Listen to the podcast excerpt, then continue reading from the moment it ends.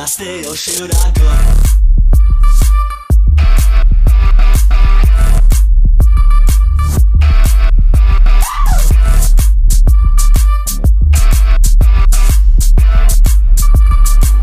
Should I stay or oh, should I go?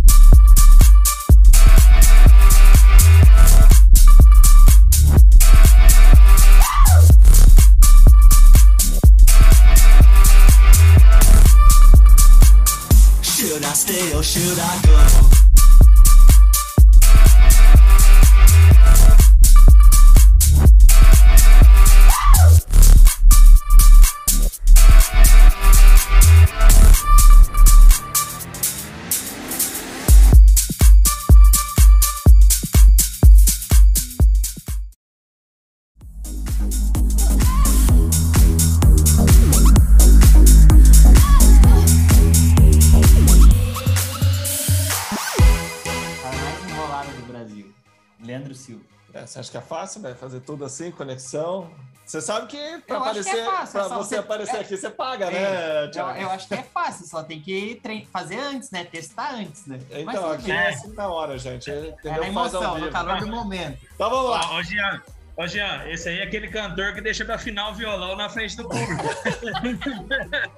O cara aqui é na emoção, vai largar, tá enchendo o pneu, tá rolando o negócio. Tá, não abastece com com a placa de 30. Fala galera, sejam bem-vindos a mais um vídeo podcast. Não sei onde você tá ouvindo. Então estamos aqui com o Thiago Show Radical, Thiagão, Diazinho também. Consegui tirar o cara da psicóloga, da psiquiatra dele, É, entendeu? Psicóloga, calma. Da psiquiatra, tirou as medicações, porque senão ia ficar meio zuretão pra, pra vir aqui. e tal, Já mas... até tá falando que não é Ayrton, mas É. já estamos em então, Daytona. é louco, galera. E vamos trocar uma ideia, estamos aprendendo a mexer aqui, os caras estão reclamando, tem que esperar meia hora para a gente fazer o setup, mas vamos ver se dá certo dessa vez o vídeo aí no celular, então dá umas olhadas para lá também. E aqui com o Thiago, o Thiago também estava adequando, o bicho está rasgando o inglês aqui, traduzindo o Zoom. As Mas foi bom, configurações. mas foi bom, ó, eu vou fazer o seguinte, Thiagão, eu vou soltar uma aí que eu ouvi, um passarinho me contou, que tem um cara aí de uma mídia aqui do Brasil, Show Radical, você já viu falar, que tá indo para Daytona aí. O cara falou isso no último podcast aí que apareceu aqui. Quero saber se a mulher vai junto dessa vez. Você tem, você tem que parar de ficar ouvindo esses podcasts, cara. Esses podcasts aí, você está acabando com a tua, com a tua informação. Quando você assistiu o canal LS14, os comentários do Leandro Silva, você era mais bem informado. Do, do, do Jean Ramos, você era mais bem informado. Não, mas ele era só fofoca, entendeu? Aqui é, É. informação. mas vai levar a patroa ou não vai, cara?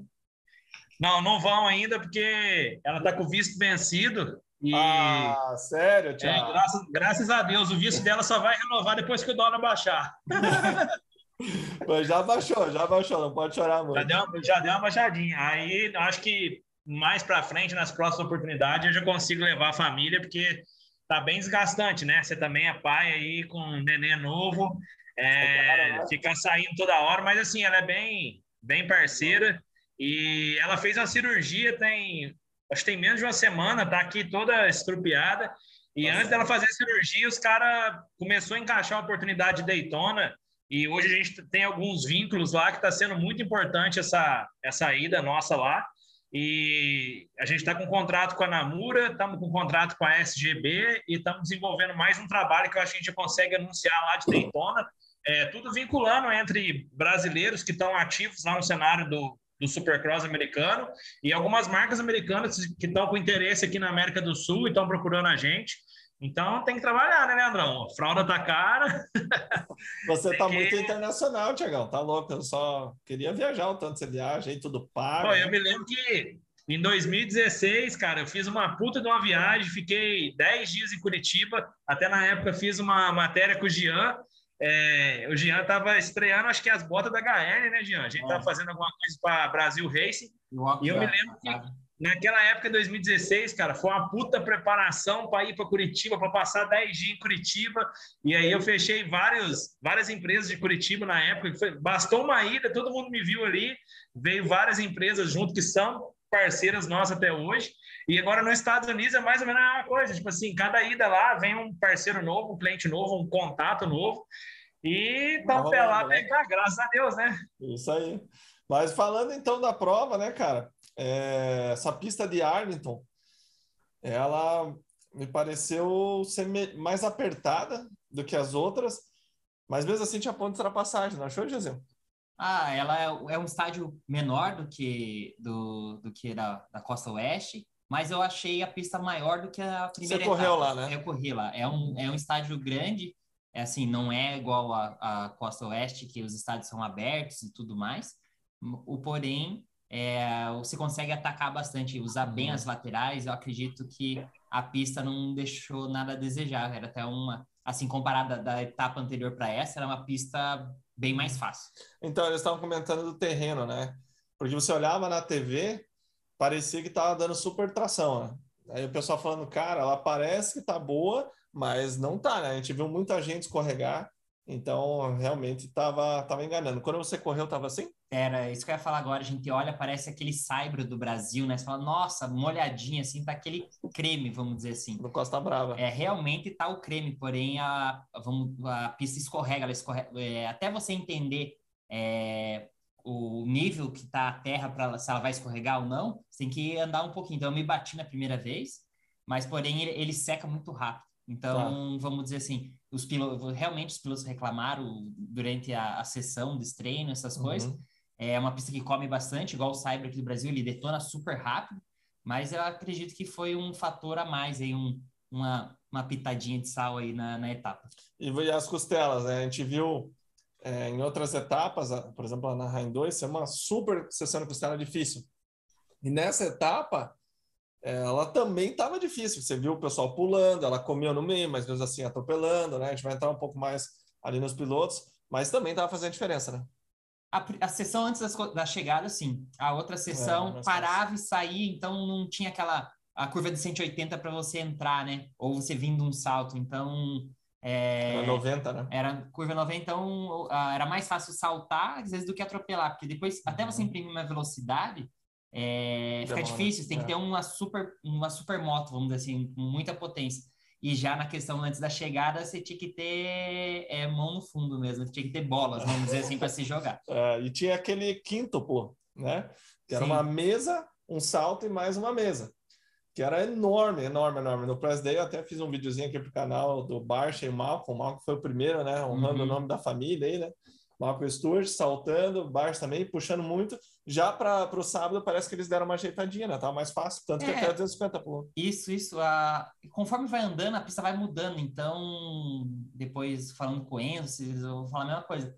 É, eles reformam a pista, então você já tem que vir aquele. A aquele teu skill, aquela tua a bem afiado, você tem que estar tá, saber, olhar, meu, aqui vai jogar, ali não vai jogar. Então, é, quando tem a canaleta é mais fácil, porque a canaleta dificilmente ela para de lançar o, o, o quanto ela lançava. E quando você reforma a pista fica o flat, fica o reto, às vezes ele muda um pouco a angulação, Sim. não tem o, o, um caroço, alguma coisa que te fazia Sim. jogar. Mas. É, é não, peraí, a... então você prefere a canaleta para saltar? Eu preferia a canaleta.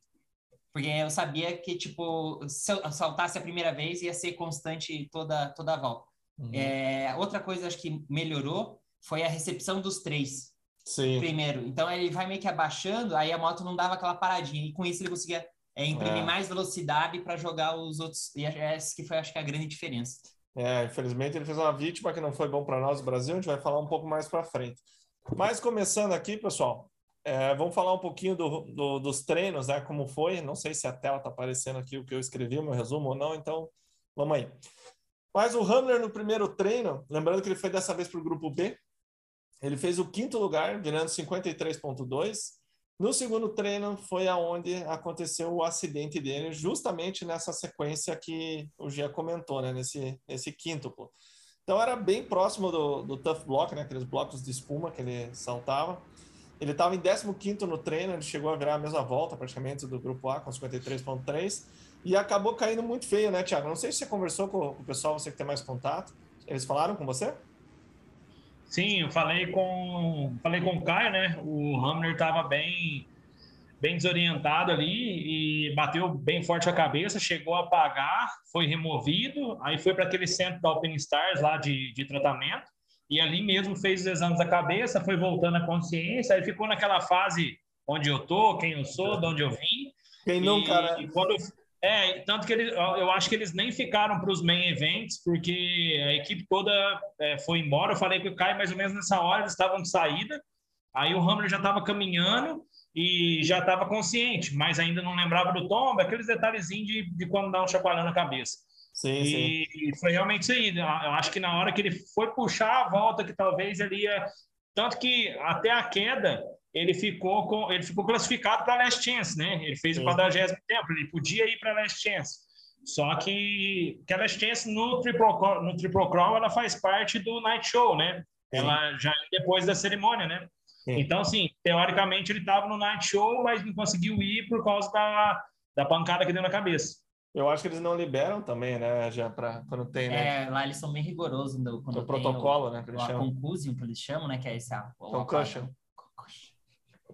O Leandro é o inglês fluente. Sim, Nada, eu aprendi com o Thiago, cara. Você não escutou ah, ele falando aqui antes do vídeo? É, eles, eles, abortam o piloto, tanto que eu caí treinando, eu fui fazer, porque eu não estava me sentindo bem, até o médico falou, cara, sem chance. Pois é. Mesmo que você fale que tá bem, ele é, dá uma é, olhada. É, ele dá, ele dá uma olhada. Tanto que o Sexton teve que fazer da etapa anterior para essa. Tudo. O RJ caiu, também não pode também voltar. bloqueado. Tem várias situações também durante a transmissão da corrida que o cara capota ali, se debate, já levanta catando na moto.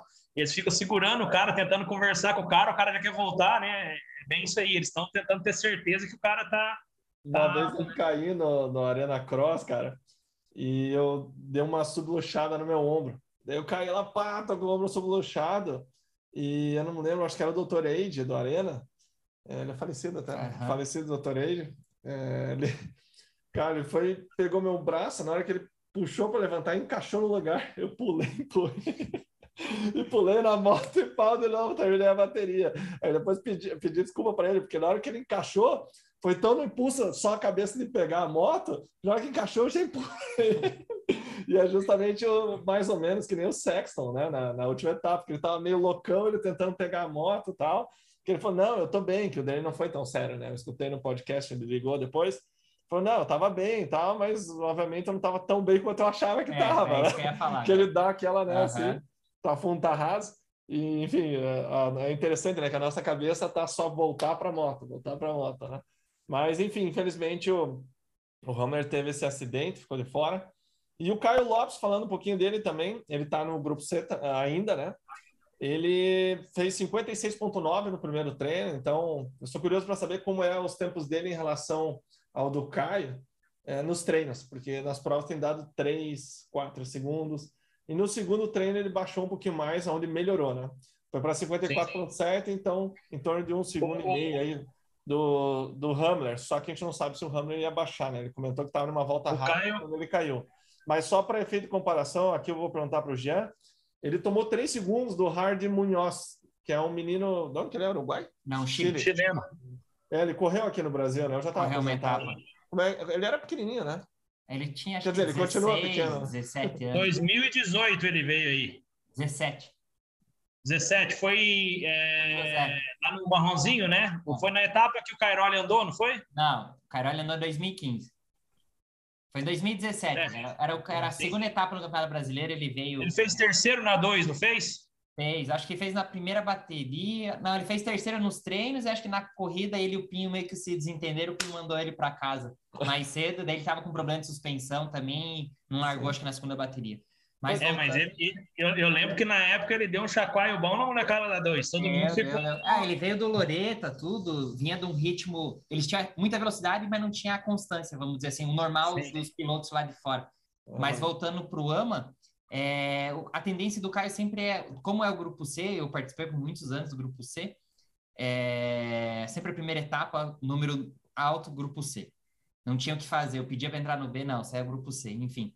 É, o primeiro treino, é, a pista está molhada, então você sofre um pouco mais. O segundo treino é onde a pista está perfeita. Então a tendência dele é baixar bastante, igual mostrou ali um segundo e meio, dois uhum. segundos ele baixou de um treino para outro.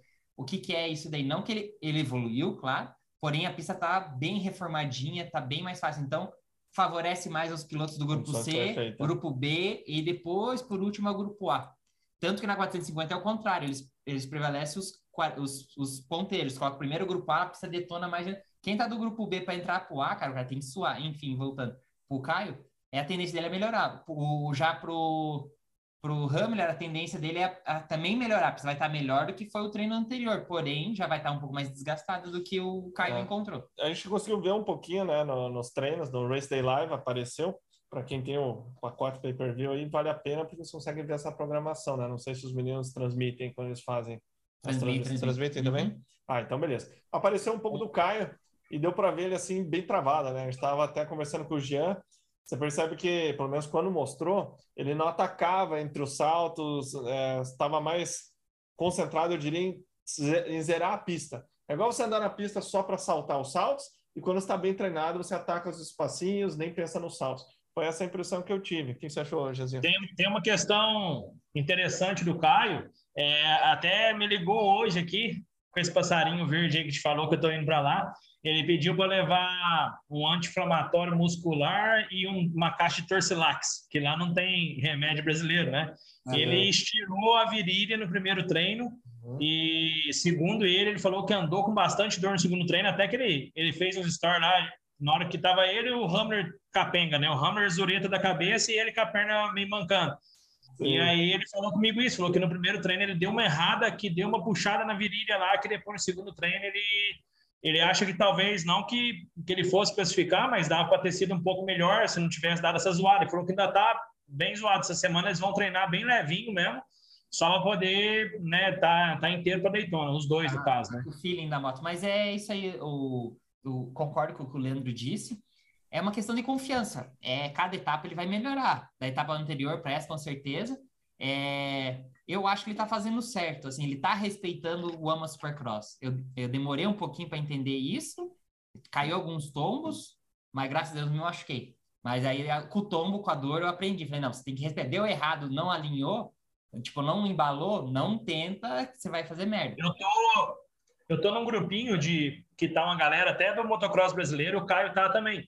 E aí os meninos, tudo piloto aqui do Brasil, falou com ele, falou: "Ô, "Meu, você tem que fazer tal coisa na costela, você tem que fazer assim", está a galera passando umas visão. Ele falou assim, aí eu vi, eu só fiquei lendo, escutando, né? Ele respondeu assim, falou: "Cara, eu não vou fazer nada para não jogar, tipo, que é um puto investimento, você sabe disso, né, Jean? Ainda mais que ele vai ficar uma costa inteira. Ele tá, ele tá vendo a realidade dos Estados Unidos agora depois desse tempo tendo que pegar avião, enfim, o custo está muito alto. Ele falou, cara, eu não vou fazer nada que me tire do jogo antes da hora, que tem igual aluguel, ele pagou aluguel, tudo adiantado. Então, assim, se ele se ferra e sai do jogo, ele perde o dinheiro todo. Então, o que, que ele está fazendo? É exatamente o que o Jean falou. Ele está sem preocupação com essa tal classificação, ele está curtindo o rolê, aprendendo cada etapa. E ele ainda falou com os meninos: falou, meu, eu sei o que, que eu preciso nas costelas, só que pode ser que eu faço e acerte em baixo tempo, pode ser que eu faço e levo um puta capote e tem que voltar para o Brasil.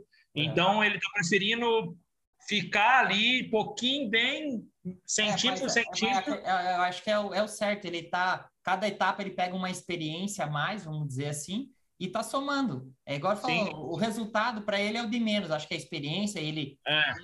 eh, essas etapas, assim, passar o treino, conseguir classificar para o night show, fazer as largadas, já vai ser uma É um outra processo. experiência para ele. Mas é tudo um processo e tudo é, Uhum. vamos dizer assim, tem os prós e os contras, vamos dizer assim. E, E eu, quando, eu percebi nisso nele e eu tô junto com ele. Eu, eu acho que é a decisão certa dele. Quando ele chegou no Tyler Hatry, primeiro que eles começaram os treinos, até eu vi um vídeo de vocês dois junto que o Leandro fala que o Hammer é uma baita base, né? Porque tem uma experiência, já são vários anos de Supercross. O Hammer falou para ele, falou, cara, é, o Supercross é o esporte de off-road duas rodas que mais machuca. É. Uma zerada aqui, sem cair da moto, você já pode fraturar um pé, fraturar um pulso, é, uma passada por cima da parede, enfim, qualquer coisinha que ele, você saiu da pista é lesão. Então falou para ele, falou, meu, respeita, vai com o pé no chão, pisando em ovos para você, é, acho que são oito etapas que ele vai andar, para você terminar as oito, pôr tua mochila nas costas sem quebrar nenhuma unha e voltar para o Brasil. Eu, é, igual eu vi ele falando, eu acho que o mais importante é voltar inteiro do que jogar tudo fora por um night show. Então é, o- é o que ele tá. E a galera muitas vezes não sabe entender, fica vendo aí de casa e tal, mas para subir, não. Você sabe disso, né, Jean? Quantas vezes você largou tudo aqui, ainda às vezes que você foi, você tinha contrato para andar brasileiro, então você não podia se ferrar lá, porque você tinha que voltar para cá. Tinha mais Então- isso ainda. Era uma Você coisa quer que- fazer bem feito lá, mas você tem compromisso aqui, é. Aí a uma- galera não, não lembra disso, né, na hora que tá É, uma- assistindo, né? Uma coisa que o pessoal me pergunta, o que que eu, como que é uma supercross? Eu falei, cara, é 100% medo. É o lado bom que é, me- é medo, é medo. Você anda, você anda com medo o tempo inteiro. Eu- você- ele te deixa alerta. Se você, você anda o tempo inteiro alerta, não tem como você andar, é, não andar alerta. Eu tinha muitos problemas, tipo, igual 2016, 17, eu sofri muito com concentração, ansiedade, essas coisas, caiu muito. Porém, quando eu cheguei numa Supercross, cara, eu, eu tinha tanto medo, tanto medo, não estava no 100%. Porém, me deixava muito mais alerta do que eu estava aqui no Brasil. Mas por você estar lá não te ajudava isso? Dá uma desligada? Me ajudou quando eu voltei para o Brasil, me ajudou um pouco, mas aí entra o quê? A- o, que, o que me atrapalhou? A pressão eu- que eu me pus de vencer. Eu, vencer. eu tava lá treinando, correndo com os melhores, fiz os meus melhores resultados, vim para cá, mas não, cara, vou vencer, vou vencer, vencer. Sim. Tomei no zóio. Enfim, mas é isso aí. É, é, o Amo Supercross é isso aí. Você entender, respeitar e saber a tua posição. Então, É, pra gente não prolongar muito, então melhoras aí pro Hamler, né? Enfim, ele tem uma pro etapa. Caio também? É, pro- é, não, é porque o Hamler. É, o Caio É, tá machucado, tá verdade. Ele postou até no- no- nos stories dele no Instagram. Mas, putz, é uma pena os dois terem dado essa machucadinha agora, porque vem pra Daytona.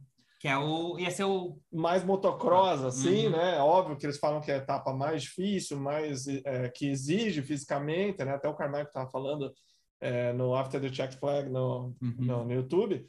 Mas eu acho que para eles seria mais favorável, né, Jean? Você não andou, né? Não, nunca andei na costa leste lá. É pista mais a- arenosa, menores, né? Mas me passa a impressão de ser um setup até da moto que eles estão Diferente. mais acostumados, né? Mais macio, talvez um pouco. É, tem que ser. Os saltos acho que não são tão íngremes assim, por mais que você imprima velocidade, a sequência de saltos não são tão, tão Costela mais tranquila. mais tranquila. Eu acredito que eles, o Supercross é a suspensão é muito horrível, cara. Você senta em cima da moto, a moto não mexe, mas você sentar num um palanque de madeira, assim, ó, pá. Então, com certeza eles devem mudar algum setup, deixar mais confortável. Claro, a pista é arenosa, então Sim. ela absorve mais o impacto. Uhum. Mas com- eu, eu nunca andei, nunca também não conversei com isso com o pessoal. Acredito que o setup de suspensão seja um pouquinho mais, Mais mole, macio, mais né? macio, mais confortável. É, então foi, foi realmente uma pena. E vamos entrar um pouquinho no Enzo aqui. Ó. Eu até tirei o celular aqui que eu estava filmando. Então eu pensei que eu tinha que ter mandado o áudio para você antes de começar a gravar. Porque é o seguinte, Tiagão, eu falei com o Enzo, não consegui falar com o Caio. Caio tá, não, sei, não, não me respondeu. Mas antes de entrar aqui no, no Enzo, vou soltar aqui o áudio dele, ver se você consegue ouvir daí, Tiago. Primeiramente, valeu, Leandro. Foi, foi legal a corrida, cara. É, foi muito boa. Seguimos na luta, né? Eu, tava, eu dei uma entrevista ontem pro Motocross Action e eu falei que eu quero ser que nem uma, uma pedra, né? Solar. E acho que eu tenho conseguido fazer isso. É... Mas, resumo da corrida, mais ou menos, eu já comecei me sentindo bem nos treinos já. É, eu fiz quinto lugar né, no primeiro classificatório, no segundo eu fiz sétimo, mas no segundo eu podia ter melhorado um pouco e ter feito quarto, quinto, mas mesmo assim, né, tava todo mundo colado, eu me senti muito bem. É, e Triple Crown eu não gostava muito, né, mas agora eu adoro porque na época, quando eu corri em 2020, eu não tinha tanto preparo físico, né, e agora, como eu tô me sentindo bem fisicamente, é, eu gosto bastante, né, porque principalmente na última bateria o preparo físico lá mais alto. É, em todas as baterias eu me senti muito forte, enfim. É, a primeira bateria, como vocês viram, né? Todo mundo viu, um pânico lá no gate. Cheguei, eu nem, eu nem tinha percebido, mas minha moto estava com problema no freio. E a gente tentou trocar o fluido, tentou sangrar lá, eu, Maguila, todo mundo, e não deu certo. Então eu fiz a primeira bateria toda sem freio traseiro. Andar sem freio traseiro já é difícil. No Supercross, então, nem fala, mas eu fiquei muito feliz que ainda consegui salvar um décimo primeiro, né? A segunda bateria eu, eu andei bem, eu tava em quinto por até metade da prova, eu acho. Aí o cunhadão, cunhadão me passou e o Oldenburg, é, porque depois da metade meu braço inchou um pouco. Acho que também principalmente porque na primeira bateria eu fiquei andando só com o freio dianteiro, tive que usar demais e o braço inchou, enfim. Sem desculpa, os caras foram melhor do que eu naquela bateria. E na última, na última eu larguei bem, só que o Jack caiu na minha frente na curva e aí eu vim de 14 para sexto, mas eu cheguei colado no Oldenburg e no meu companheiro de equipe Owen, né, que fez o whole shot. É, se tu analisar as voltas, eu estava analisando as minhas últimas três, quatro voltas foram melhores do que a do Pierce Brown, enfim, de uma galera que estava na minha frente. Então, 11, 11 7, 6 para sexto overall. É, eu feliz, mas um pouco triste também, né, com a situação do freio, que se não tivesse aquilo acontecido, eu poderia ter feito que seja um sétimo, oitavo, teria feito quarto, quinto no geral, né? Mas é, é aprendizado e faz parte, é, que nem na outra corrida o Oldenburg. É, chegou no gate, a moto não ligou, ele perdeu a corrida, então faz parte, né, cara? É, seguimos, agora vamos para Daytona, perspectiva diferente. Uh, também eu preciso ser um pouco mais agressivo ali na ultrapassagem do Jet Lawrence. É, na minha cabeça, não sei muito bem o que passou, fiquei tipo, ah, o cara é o líder, mas foda-se, né? Não tem essa de segue o líder. É, agora vamos cair para dentro porque eu sou tão bom quanto os caras, né? E a passagem do Mécado o cara me passou na bandeira amarela, que na minha opinião foi errado, né? Então por isso que eu dei espaço e tal, eu nem esperava que ele fosse fazer aquilo. Mas seguimos, né? Seguimos, partiu Daytona e é isso. Irado, irado. É isso aí, rapaziada. Parece que tá rolando aqui. Tá soltando os fofocras. É. Mas assim, pessoal, antes da gente falar um pouquinho da prova dele, deixa eu só ler aqui algumas coisas que eu anotei. Então, no primeiro treino, como o Enzo comentou, ele fez 50,7, andou muito nesse treino. Tá? No segundo, no primeiro ou no segundo a pista fica melhor? Fica melhor no segundo. No segundo, é. Ele virou 50.1, abaixou um pouquinho e foi onde ele comentou que tinha uma volta até mais rápida, né? Só pra, como referência, o, o Jet Lawrence virou 48.5, né? Aí ele começou a, a prova, quando a gente estava assistindo aqui, a gente estava conversando, e eu acabei não prestando atenção que ele chega no gate depois, mas ao meu ver foi muito bom, porque mostrou, é, vamos tirar o lado bom do problema do freio dele, né? A repórter ficou de olho nele, né? Então, falou, isso passou para os repórteres, né? a, tra a transmissão uhum. foi em cima dele. E cara, não sei se vocês já repararam, a gente comentava sempre no nosso grupo, não sei se já reparou isso, Thiago. Nos outros anos nunca falava do Enzo. Carmichael nunca falava do Enzo, falava do Suol, ficava atrás, falava de todo mundo e não falava do Enzo. Em compensação dessa vez, talvez pela equipe estar indo melhor, já desde o Garrett Marchbanks, né, quando ele venceu o classificatório, começaram a dar atenção para o Club MX. E ele teve esse problema, gerou toda aquela movimentação da largada, ficar em cima dele, depois ela falando dele, que gerou o Daniel Blair e o Carmichael, e o Carmichael falando dele. Então, no geral, foi sensacional a exposição para a equipe e para ele. Mas quando ele largou, como eu disse, eu não sabia, ele tirou uma metade da reta. Eu falei, já, meu Deus, cara, o que, que ele tá fazendo, né? Daí a minha esposa falou, não, mas parece que ele tá com algum problma aí e tal, né? E no final era sem freio. A Gia né? até falou, ah, alguém tá sem freio traseiro. Só que a gente é. tava falando de outra coisa, depois de, o Carmack falou de novo, melhor dia, alguém foi entender Isso. que foi o. E é tanto que ele bundiou, bundiou entre termos, né? Não, não atacou a reta da largada. Sim. E a sequência ele não saltava, né? Ele, a sequência que o Hamler caiu, ele não saltava. Tanto que o Jet passou ele, ele não só falou, cara, mas ele não tá saltando. É. Aí que a gente já começou a ligar os pontos, falou, meu, é ele que tá sem o freio Isso. traseiro. Na largada ali, por... porque se o cara vai saltar ali cinco ou quatro, cara, normalmente ele tem que dar um, uma pesadinha no freio traseiro, a moto vai, ele vai puxar, ele vai dar o sit bounce. Então ali a gente matou é, praticamente essa charada. Mas é, concordo com o Leandro, deu aquele, aquele boom, aquela, chamou a atenção do, uhum. do público, do todo mundo que estava acompanhando. Isso é bom para a exposição do Enzo, para mostrar o, o, que ele não desiste mesmo. Acredito uhum. que outros pilotos teriam desistido. Pô, décimo primeiro não, foi irado, primeiro, né? Foi irado, não. Sem Ter freio. desistido, não tinha, não tinha nem largado. Largava, é, ia dar é. duas voltas e ia sair fora. Ken Roxon.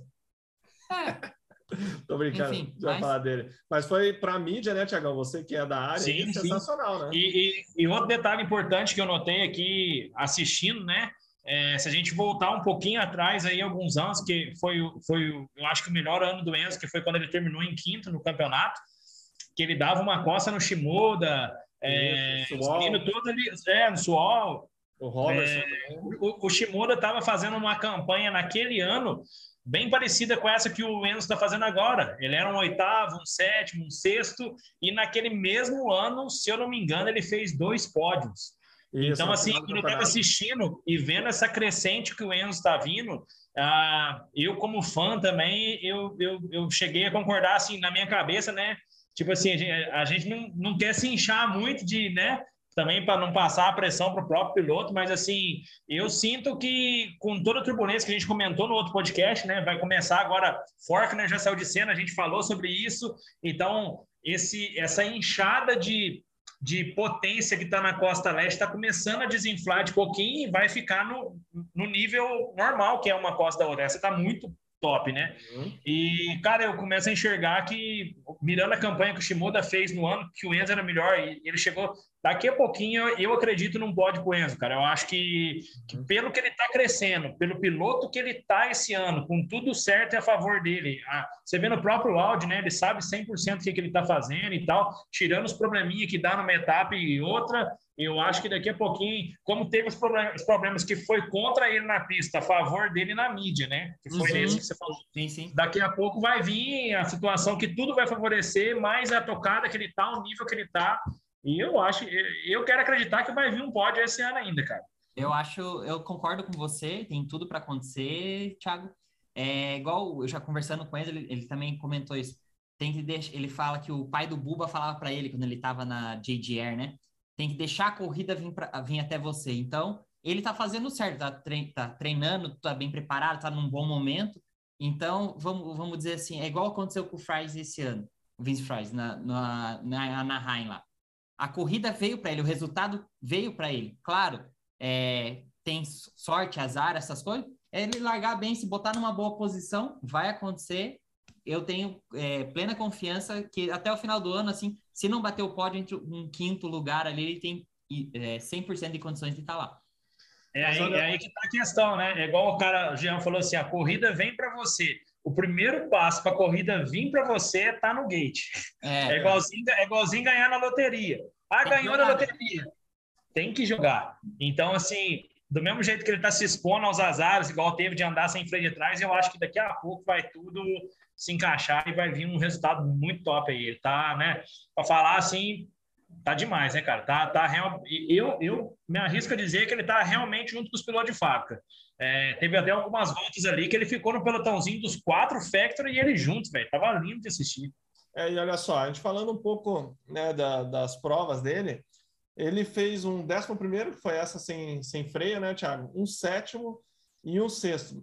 Teve algumas situações os pilotos caíram, o próprio cunhado dele se bateu com, com outro piloto, daí o RJ e tal, mas não interessa. Ele estava ali para correr, enfim, fez o papel dele.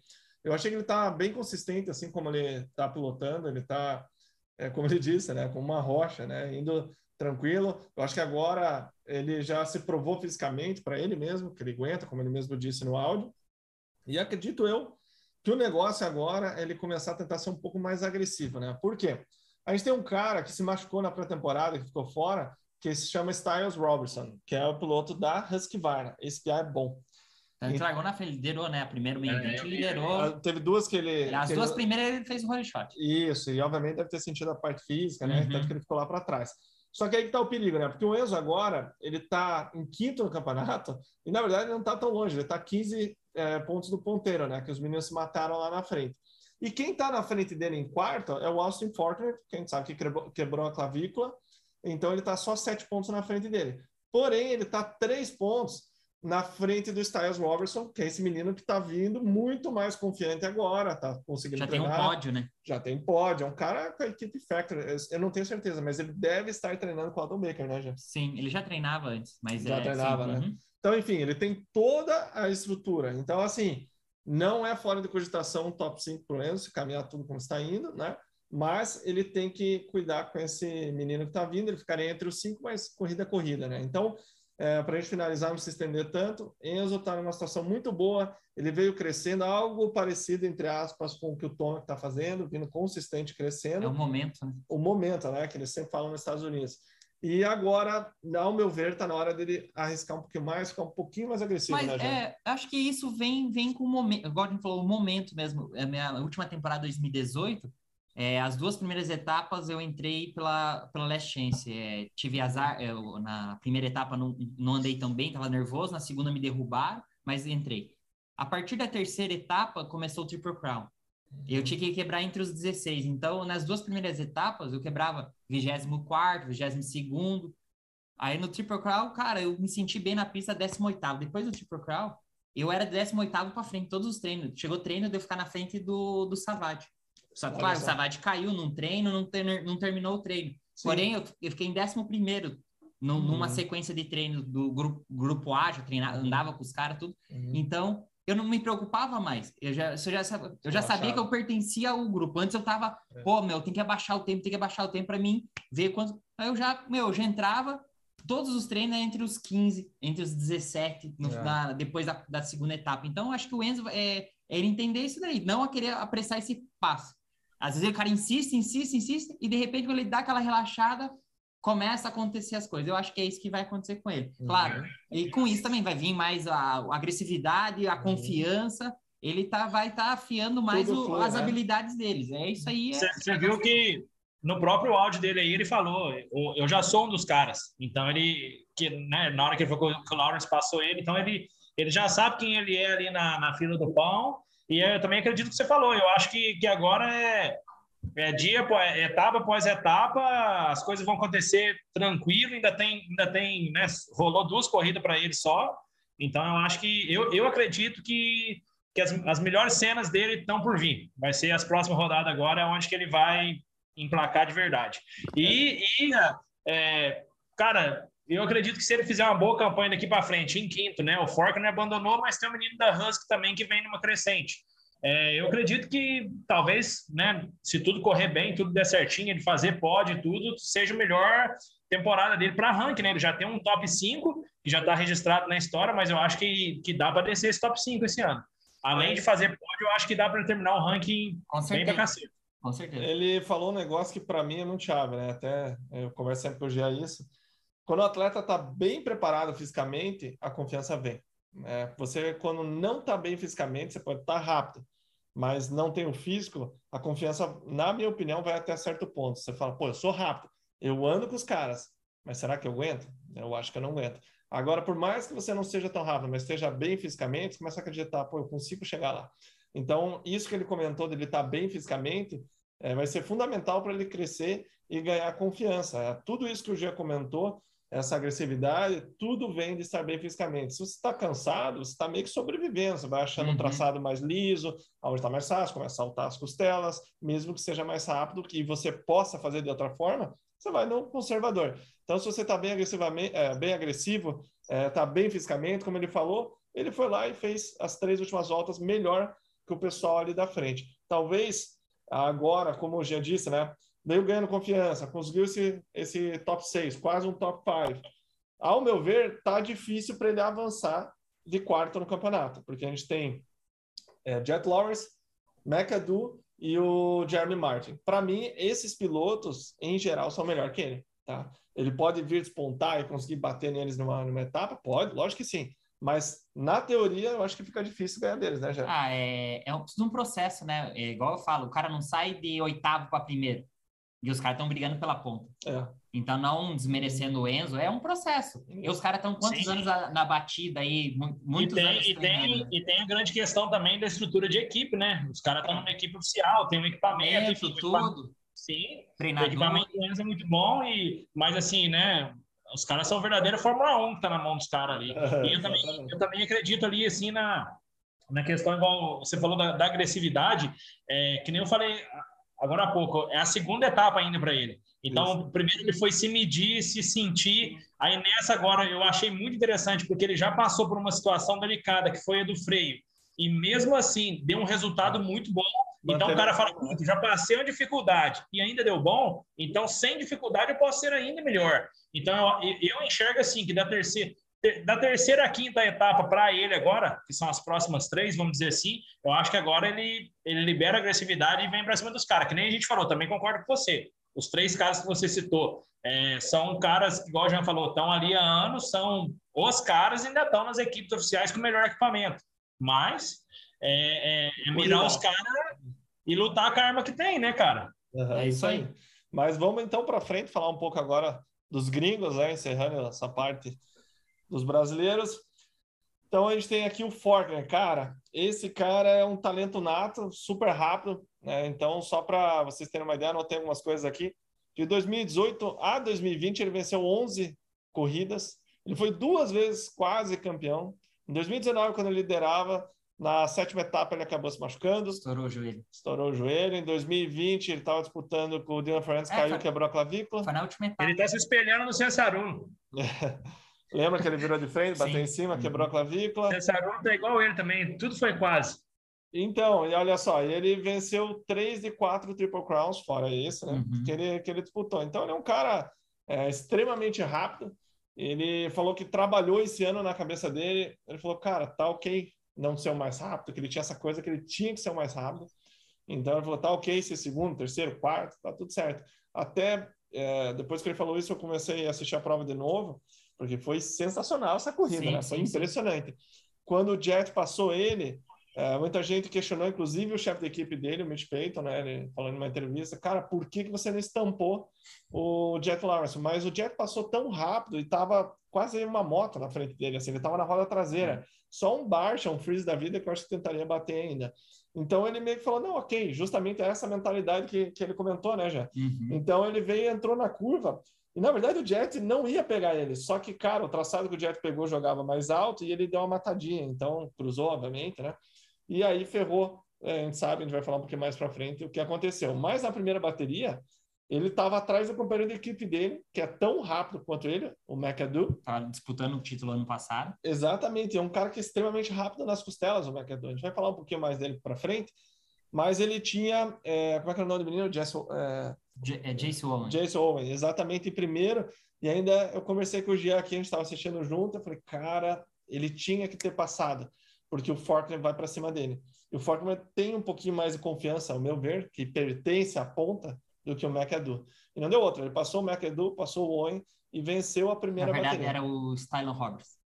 É verdade, largou na É, ponta. O né? Jason Owen foi na última Isso. bateria. Mas É. é. o Leandro realmente comentou isso daí.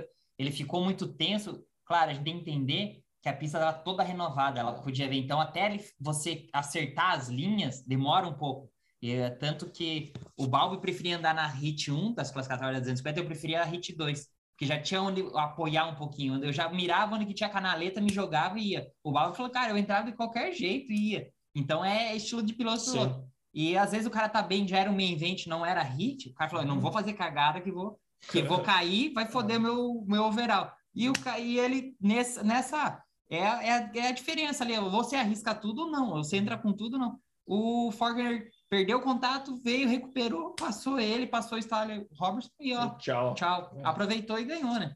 É, daí ele fez uma, uma prova muito boa na primeira.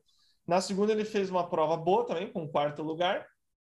É, não, não me recordo muito, ele não fez Acho que ele não largou tão bem. É, ele veio meio do meio, né? E ele era um cara Tanto que, o sempre- Enzo também brigou um pouco com ele ali. O Enzo acompanha, foi o que o Thiago também comentou uns minutos atrás. Tava o Macadu e o Faulkner e o Enzo ali, ficou na Isso. tela uns bons tempos. Dá pra ver O na Enzo cortou o Mercadu também, né? É. Uhum. É, então o Fortner fez uma prova boa, quarto lugar, né? Pensando que ele já tinha um primeiro e um quarto. Tá Tava empatado com o Jet, né? Exatamente. E na última bateria, estava empatado Jet Lawrence, Macadu. McAdoo e o Fortner. Então era tudo ou nada entre os três. Aí deu, deu o que deu, a gente vai falar um pouquinho mais à frente com o Jet, só para não, não estender muito o Fortner. Mas ele acabou quebrando a clavícula, ele falou que na hora que bateu no chão, Já sabia. já sabia, lembrando que é a mesma clavícula que ele fraturou em 2020.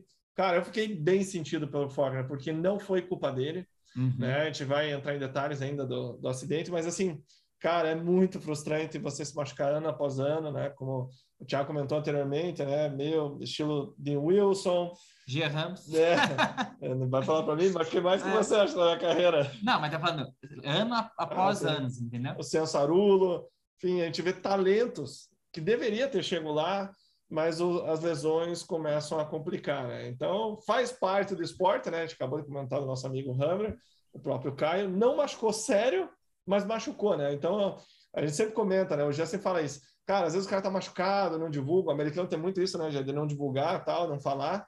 Porque os comentaristas sempre falam, cara, se você me falar que está machucado e você conseguir um bom resultado, eu vou fazer de você um herói. Mas se você não está performando o que a gente acha que você deveria, eu vou falar que você não está tão bem. Mas mesmo assim, os caras não falam nada, até mesmo para o Daniel Blair, que é esse piloto, para o Carmichael, pô, é o Carmichael, mesmo assim a galera não abre, né?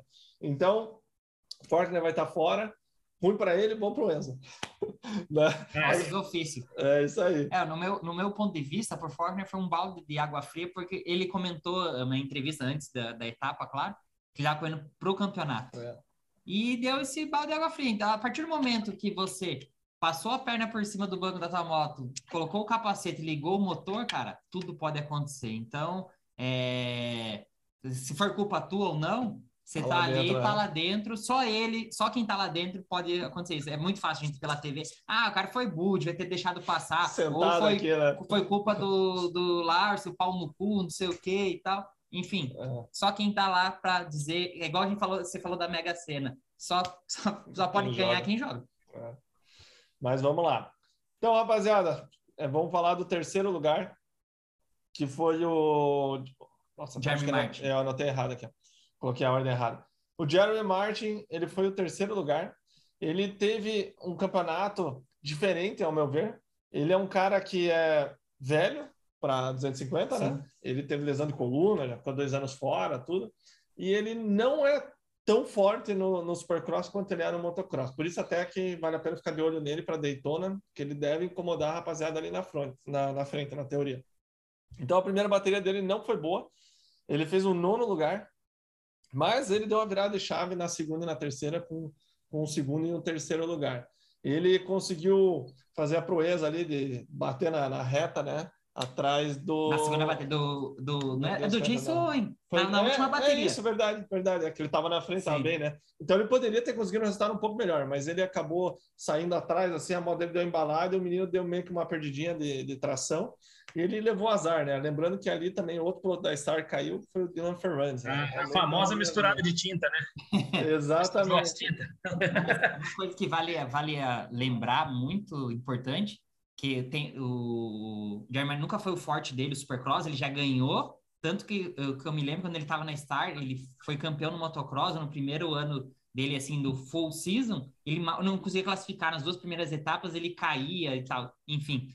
Voltando, o ano passado, na primeira etapa, ele caiu logo naquele bolo, quebrou o ombro, machucou o ombro, Ele ficou é o de fora. dele, né? É, então ficou de fora. Então, você vê um cara que tá aí quatro, às vezes quatro temporadas fora do AMA Supercross, vamos dizer.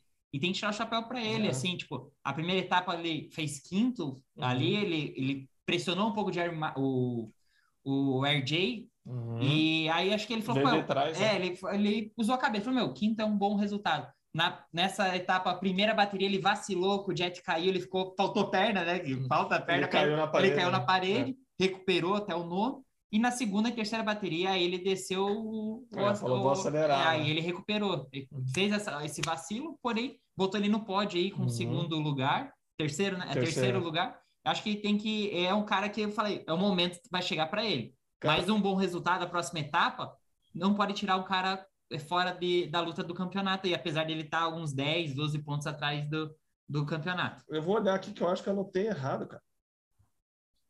Dá um segundinho aí, rapaziada. Enfim, eu, eu acho, eu, tenho, eu tiro, tenho É, ele foi em segundo lugar. Na verdade, é, o Jet que é o, que é o terceiro. né? Eu anotei certo aqui. Eu achei que tinha colocado errado. Mas o Jet, cara, aí que tá. Para mim, tudo, é, tudo que aconteceu na prova dele vem da primeira, da primeira bateria. Por quê? Ele largou bem, tudo certo, fez um holy shot, saiu na ponta. Ele entrou tão confiante na curva, volta aquela história do terreno enganar um pouco, né? Parecia que tá dando tração e não dá. Ele tomou um tombo assim que a moto meio. é, ele desmontou de cima da moto, né? Ele meio que caiu, desmontaram no sentido de cavalo, né? Então ela escorregou de baixo, foi onde o, o Martin ficou atrás também e caiu. Mas, mesmo assim, ele fez uma prova de herói de 22 para quarta. Né? Sim, A primeira sim. bateria dele foi Não, realmente a- incrível. As costelas ali, ele mostrou que tinha bolas, vamos dizer assim, na primeira bateria. Ele vinha, o pessoal tirava Bonito, a mão, ele, ele tipo, É. ele amortecia a moto desentrar, deixava a moto subir, abaixava o corpo e, ó, É, ele passou muitos pilotos lá. Muito. Ele passava foi a tão bem prova, é. é, quanto os caras de 450. Isso, é até Acho que- melhor, no meu ponto de vista. É, o Gê até mandou, acho que no nosso grupo do, do Instagram, lá ele falou, cara, bonito de ver, né?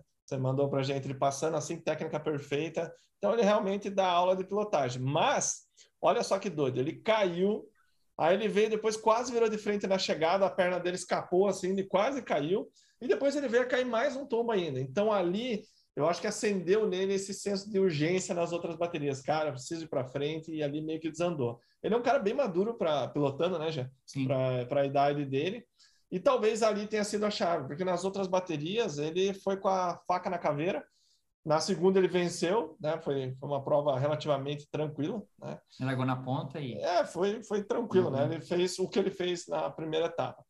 Aí já na última bateria é onde é da grande, o grande incidente, né? Na- quase uma treta Ele cai na primeira curva, né? De no... é, ele- De na primeira novo. bateria ele caiu na segunda, mas na enfim. primeira. naquela Comprou quase o estádio ali, já naquela Uhum. parte. Então ele veio de trás com esse senso de urgência de novo, ele deu uma deitada só. E ele começou a atacar nas costelas. O dia bem disse, ele passava, nossa, fenômeno, assim, tipo Craig, só que dessa costa, né? Então ele passou bem nas costelas na volta anterior que ele estava atrás do Ford, né? a moto já deu uma saída assim, nossa, caiu, voltou. Aí ainda tava o Dennis Carmichael, a lenda aqui em casa, e a gente começou a brincar, né? Daí a gente falou, nem lembro o que a gente falou, não. é, Você comentou, falou, cara, Tá se esse cara sair de novo, tentar de novo naquelas costelas, o cara é maluco. é macho, né? É macho. Daí, daí o Denis falou: não, ele vai tentar. Denis nem assistir a corrida aqui no celular, né? Vendo Fórmula 1, sei lá o que. Ele vai tentar. Daí eu falei, daí eu, falei daí eu truquei, o cara foi. Ele foi, gente. Foi mais rápido ainda nas costelas para passar o Forker. Aí eu acho que foi aonde ele cometeu o erro dele que levou a dar uma cagada maior. Porque ele já nem precisava tentar passar o Forker ali, ainda mais porque ele quase caiu na volta anterior. A moto saiu mais ainda. Eu não sei como é que ele segurou aquela moto. Foi impressionante. Ele só foi, né, já. Mas, Na verdade, ele não, ele acreditou. Ele falou, cara, Ele se eu acreditou. frear, vou cair. Então deixa Não. rolar que não pode salvar. Você assistiu de novo? Eu não, não assisti. Cara, eu assisti, já vi umas duas vezes. A moto dele fica Sim, quase de lado. Sim, sim, sim. Isso Pum, Ele corrige, ele segura nas pernas e entra na curva, né? Só que o Fortner, ele tá tipo na roda traseira, por isso que eu falei do, do Mitch Payton, né? Que ele queria que Uhum. desse uma trombada, mas só se o cara já nas costelas falou, você não vai me passar e eu vou te acertar lá. Porque ele Ele- tava, chegou bem para trás da curva. Sim, e não lembrando, tinha velocidade também. não, o Jet chegou mais rápido e ele correu a parede. Então eu fiquei voltando, na entrada do salto, o Fortner tá atrás dele.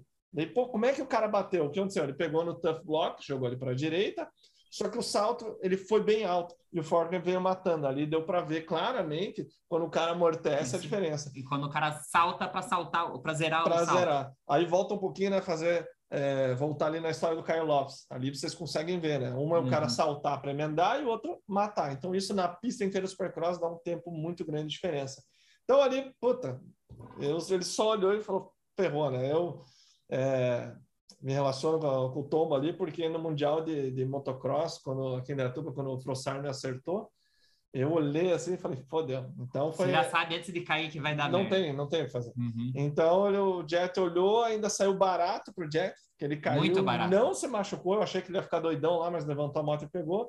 E o Forner meio que tentou se jogar no final, ele caiu com o peito aberto ainda. Puta, foi fogo, né? Ele, na imagem, da, esse aí eu prestei bastante atenção, ele tenta pular da moto, né? Na hora que a Na moto bate hora. e limpa, ele tenta, ele, ele cai de joelho, né? Ele bate os É. pés, o joelho, e aí vem o impacto direto no ombro, né? Então é uma fatalidade, igual a gente fala, às vezes, e igual aconteceu com o Lawrence, ele bateu o pó, levantou e foi. Como a gente fala motocross, supercross, o cara às vezes tomba na curva, ai meu braço, ou estirou uma coxa, um negócio, fala capaz.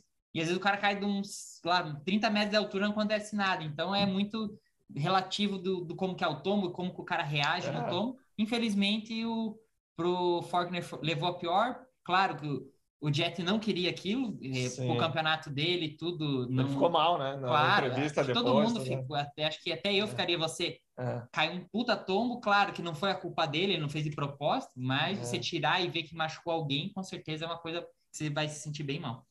Tenso, né, Tiagão? Complicado, né? É, e, e o Jet é, é um show à parte, né, cara? A, a costa aí que o, que o Jet anda. Eu enxergo no Jet, assim, muito o que eu enxerguei no Dunk esse ano. É, ele anda se divertindo. Ele...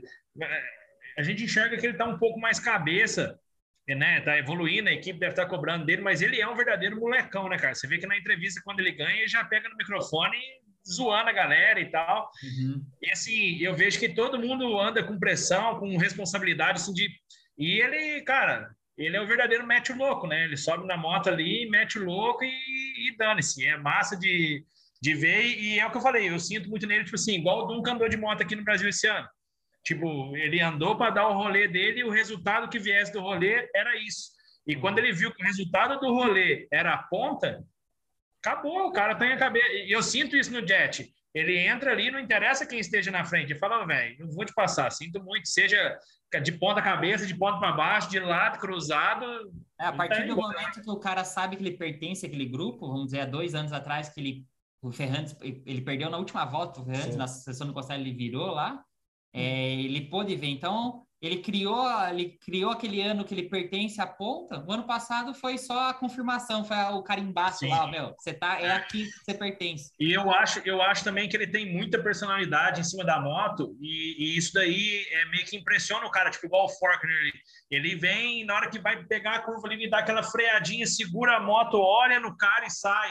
Eu acho que esses detalhezinhos meio que dá uma arrebentada no cara que tá disputando com ele. Ele fazia isso Desde a época lá com o Ferrantes, quantas vezes ele segurou os caras ali, olhava e tirava onda. Então, assim, se der terceiro, ele tá zoando. Se der primeiro, fudeu os outros caras que estão na pilha de, de fazer o primeiro, né? Ele é bem. Eu vejo que ele é bem malandrão e cuca fresca, né? Então, isso ajuda demais o cara. A prova é leve, né? Para ele se pôr uma maneira, mas ele acusou o golpe ali da, da, da cagada, entre aspas, que ele fez ele estava bem chateado, ele falou que foi depois lá na, na carreta da, ah. da Alpinistar ver ele, né? Ele só não colocou o que, o Forkner respondeu para ele. Uhum. Mas ele foi lá e depois da entrevista após a prova, ele claramente estava bem decepcionado com ele mesmo.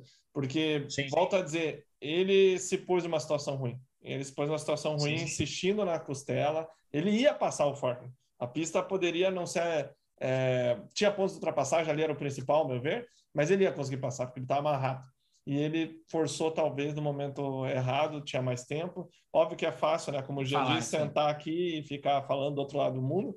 É, tem toda a adrenalina de prova, tudo, mas é algo que eu vejo no Tomac esse ano. Ele Sim. mais calmo, o próprio Enzo, como a gente comentou. Eu acho que o Tomac, por exemplo, teria esperado, não teria se jogado. Mas, volto a dizer, fácil falar daqui, né? Então, melhoras aí pro, pro Forker. Vamos ver um, um jet diferente, né? Agora, versão mais motocross. Ele mesmo comentou que não vai treinar motocross essa semana porque ele tem uma pista mais arenosa, né? Uhum. Então não, não, precisa tanto. Ele acha que motocross vem fácil para todo mundo, supercross é que precisa treinar mais. Né? Então vamos adiante aqui com o vencedor, o McAdoo. Ele fez um segundo, um terceiro e um primeiro, né? Todo mundo lembra dele em Atlanta, que ele se matou, né, diversas vezes na etapa seguinte também, enfim, aqueles tombos cinematográficos. Mas, na verdade, a gente já falou isso aqui, ele vinha tendo um campeonato consistente, sendo sempre ali entre os cinco até top 3. E esse ano ele está fazendo isso, até chegar na primeira vitória dele, né, Jazinho? Bem consistente.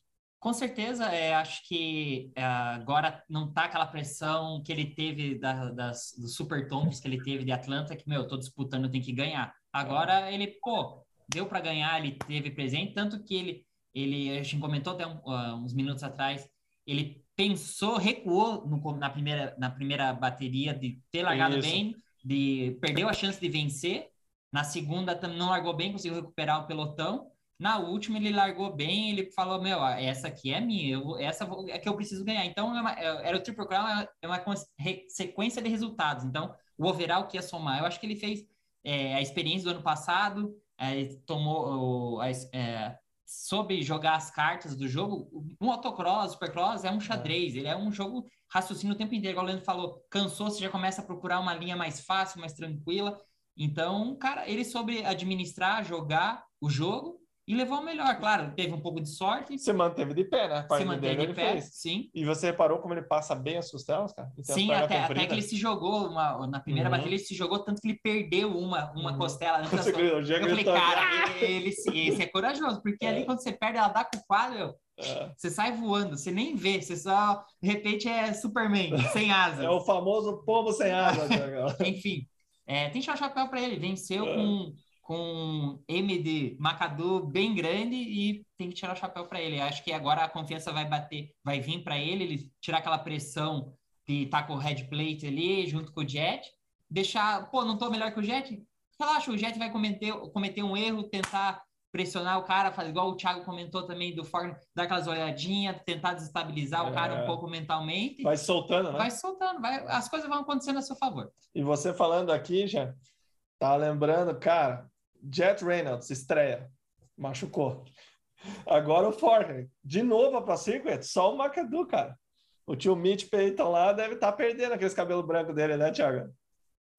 Cara, é, nessa minha ida na, na, na, Califórnia, em janeiro, eu fui na Pro Circuit E foi no final de semana que foi um fiasco para a equipe. Eu acho que ninguém fez nada, que na costa Foram oeste também. A Pro Circuit não é mais a mesma, né? Que antes, cara, a- os três, já teve ano dos três primeiros da 250 ser só Pro Circuit, né? Quatro primeiros cara- na etapa. Exato. E aí eu tava na Pro Circuit com, com o Jeto, e a segunda vez que eu vou lá, e, e lá o showroom tá todo fechado, desde que iniciou a pandemia. Então o Jeto amola lá e fala que eu sou do Brasil, do site, que eu quero filmar. E bem nessa hora o Mitch Payton chegou, cara. Mas você vê a cara de ódio que esse bicho tava, cara. Ainda tinha brasileiro pedindo para filmar o showroom. O bicho me deu uma olhada assim, que eu falei, cara, eu ia até pedir para tirar uma foto com ele, mas depois eu falei, não, o bicho tá, o bicho tá bolado, cara. Não, mas, é, Não tô querendo muita conversa, não. o que você comentou, acho que é super válido. É, o Mitch, a Circuit, não que ela deixou, tá deixando a desejar.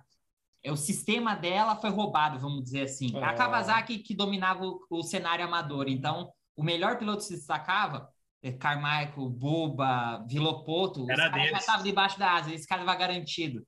Então, quando o cara subiu profissional, só tinha esse cara. Honda, Yamaha, Kawasaki, essas coisas. Ia pegar o cara subindo no último ano do amador ia dar uma assistência. Então, é, vamos dizer assim, a Star Race aprimorou o sistema da Pro Circuit. Sim. Deram, deram, deram, deram, Mais condições até. deram mais condições. O, o É. Cooper Webb foi o primeiro contratado do amador da Star Race. Na verdade, vou, vou pôr um adendo aqui. O, sabe quem ganhava mais nesse ano? O Anthony Rodrigues. No, na entrevista que eu fiz com ele, era o Anthony Rodrigues, Aaron Plessinger e o, e o Cooper Webb. Uhum. E ele foi o mais bem pago. Então, tipo, ele falou, era para eu ser o cara. Eu vejo onde está o Plessinger hoje, o Webb, né? E ele fala, pô, eu deveria estar lá também, entendeu? Poderia, né? Teve, teve as condições. Enfim, Sim. mas voltando, o sistema, os caras já estão pegando do amador já, o- os pilotos. Então, estão dando, estão criando as O, mesmas o próprio a- Danger Boy diga. O Sim. Danger Boy diga agora ali, se for quer, é nosso. Então, É, Então, a então, olhar, tipo, sim. Então a KTM A hora, a hora que essa geraçãozinha do, do Danger Boy vier pro Supercross, quem vai bater no Danger Boy? Tá difícil de. Tem, Não. tem os menininhos ali É. da, da- da- Não, sim, a Cava tem seus meninos. Tem o Mas de tem que ser Francesco. assim, né? É, que- última- eu acho que a, pro- a, a esperança do, da Pro Circuit Kawasaki, né? A Kawasaki é o Jet Reynolds, que é o cara que dominou, Sim. porém, nos últimos anos se machucou muito, está sendo um ciançarulo, é, e o Ryder. Ryder de Francisco. Essa é a última, acredito que é uma das últimas cartadas da, da Kawasaki. Mas nessa minha ida lá, teve o Supercross Futures, acho que em duas etapas. E o Ryder de Francesco tava. E eu vi nos bastidores lá, ali, beirando porta de carreta, com alguns conhecidos que tinham influência, os caras falando que, os caras de lá mesmo, assim, os mecânicos ali, a galera das, das equipes falando que, que, não, que acha que o de Francesco não vai acompanhar o Danger Boy. Porque justamente parece que o cara monta numa Pro Circuit e começa a fazer lesão, lesão, lesão, lesão. Tá, Então. Desde o Cessarulo tá assim, não tem um cara ali que tá tranquilão, que tá evoluindo. Você vê o próprio Danger Boy. O moleque toda semana tem material do moleque na internet só moendo e não quebra uma unha. Aí você pega o moleque pica que tá de cavo, quebra. Aí sai de cena. Aí pega outro, quebra. Então É. os caras do Circuit estão se lesionando demais, né? O David Vullman tem uma teoria disso aí, Tiagão. Ele falou assim, né? Ele acha que é o perfil e o sistema criado na equipe. Não sei se você viu isso aí já. Não, não escutei. Ele fala o seguinte, é, não me lembro, ele ficou uma hora explicando, mas basicamente o que ele fala é que é o perfil do piloto que ele pega, né? Que funcionava antigamente, é atacar, é ir para cima, é pau. E os caras na equipe e o estilo de piloto não é trabalhado a finese, sabe?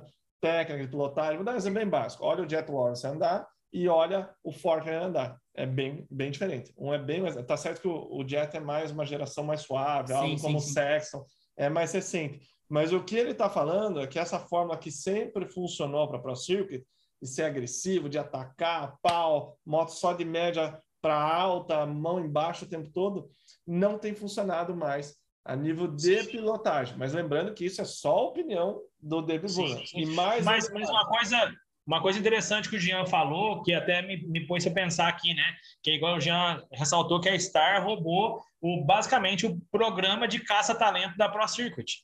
Então, Sim. assim, dizer, a Pro, Circuit, a Pro Circuit reinou no cenário amador a 250 profissional. Posso dizer por uma década, até por mais de uma década, Claro, faz anos que o Pro Circuit domina tudo ali, e aí veio uma equipe com investimento e competência igual, mirou dos caras, aperfeiçoou e roubou. E aí, juntando o que você falou, agora eu também acredito nisso, também né, deu uma luz assim, eu acho que agora se a ProCircuit quiser ficar no páreo ali na disputa e manter o nome que ela tem, ela, ela vai ter que se reinventar, né?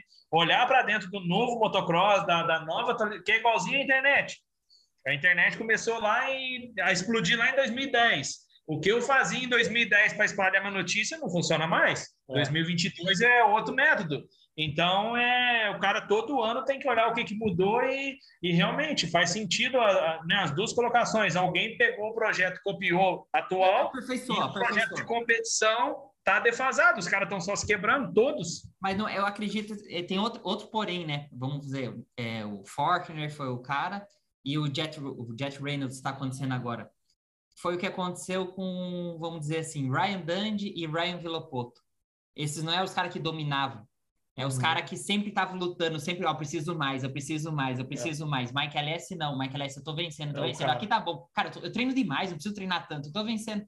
O Villopoto não, eu sempre preciso mais, mais, mais. Aí o cara, quando chegou, começou a vencer e falou, cara, eu não vou mais perder.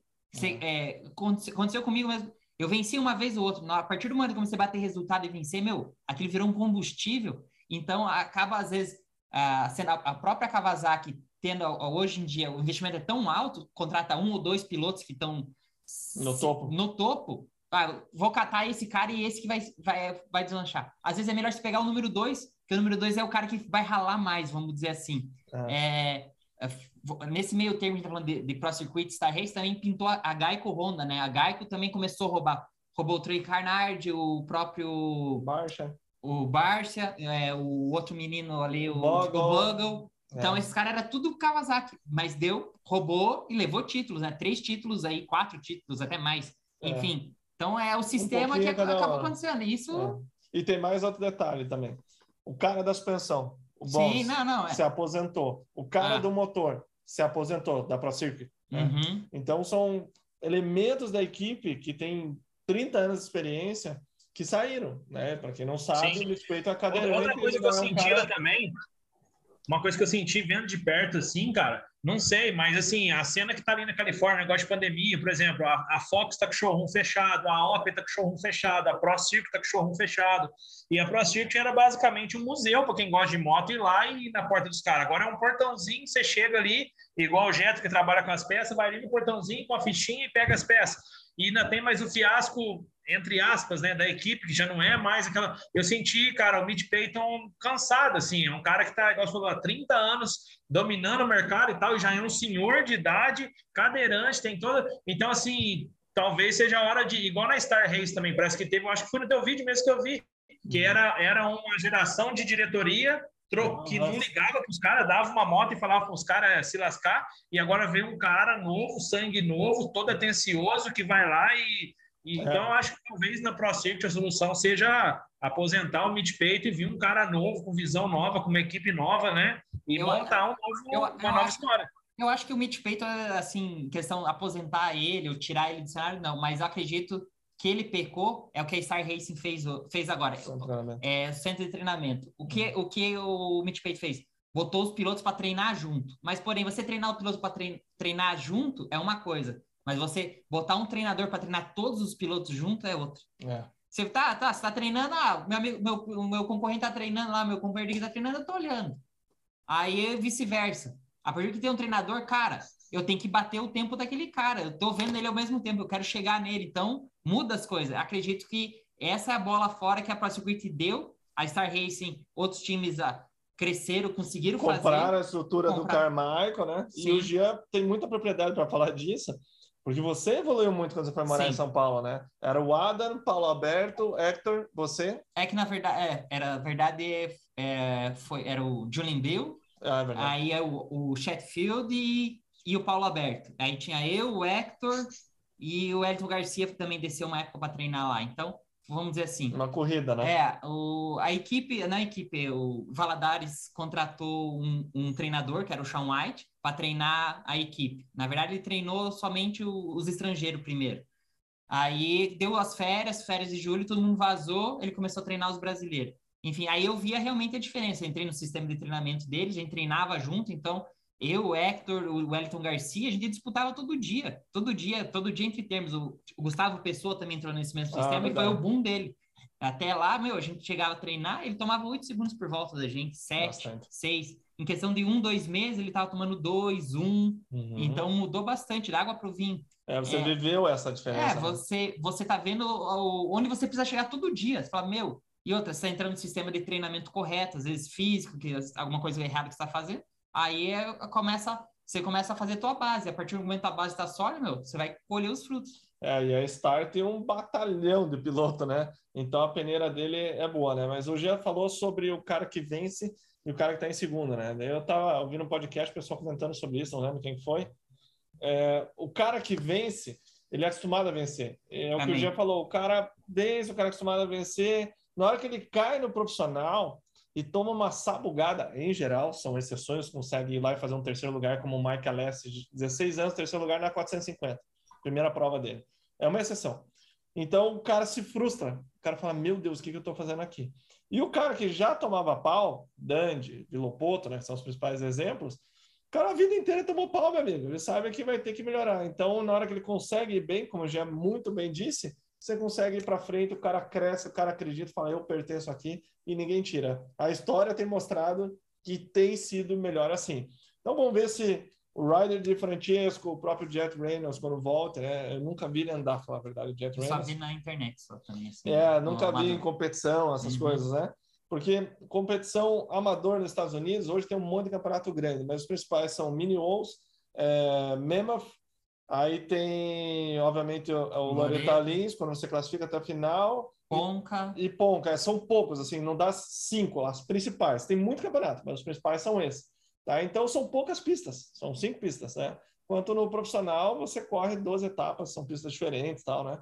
E esse é outro assunto, né? Até do, do Jet ser tão experiente para a idade dele, tem muito a ver com isso, né? Mas é outro assunto agora. Então, pessoal, falando da prova da 250, é, foi um campeonato, foi uma etapa, uma etapa, perdão, muito animal de assistir, tombo, disputa na última bateria, quem ganhar ganhou. Então, se você conseguir assistir ela, vale a pena foi alucinante realmente. Eu não consigo colocar muitas imagens aqui por dois motivos. Primeiro, que dá bem, né? O pessoal entra lá e derruba o vídeo. E segundo, que eu não tenho tempo para ficar editando, né? Aqui vai passar de uma hora e meia esse vídeo. Dei lá pesquisar, cortar, então, infelizmente, vou deixar aí para vocês assistirem nos links aí que o pessoal solta no dia, né? E falando da categoria 450, ó, tá acabando aqui. Ah, não. Thiago. Ah, não, Thiago. Assim não dá, cara. Que- Até que horas que a tua mulher te deu? Fala para mim. Até às seis. Aí ferrou, velho. Então vamos lá, então. Qualquer coisa você sai, nós tocamos o pau aqui, não dá nada. Vamos falar então. Não, não, vamos em frente, vamos em frente. Na hora, na hora que a sirene tocar, eu aviso. Tá bom, então, vai negociando aí. Então, falando do Ken Roxen, galera, a gente fala dele porque é um dos principais pilotos venceu a etapa esse ano e é um dos caras que a gente mais gosta de, de torcer, né, por toda a história da carreira dele, mas tá difícil, né, já? Olha só, Esse cara eu queria ver vocês falar. Eu, quero- eu gosto de ouvir. E esse cara eu quero ouvir, cara, porque eu tô tentando achar explicação no encontro. Tá difícil, né? Você continuar torcendo para o cara ganhar, né? 16, nono e 16. E aí, Jazinho, o que que tá rolando, meu amigo? Cara, não sei te dizer, vou ligar para ele. Enfim, é, ele deu uma, uma luz no fim de túnel para todo mundo quando ele bateu o melhor tempo, acho que no primeiro treino e segundo no segundo treino. Enfim, ele falou, cara, É. ele é um cara que larga bem. Eu falei, meu, essa falta esse Lazarento ganhar essa noite e ferrar com o meu bolão. E ele é o único que venceu as três baterias de É. um Triple Crown. Triple Crown.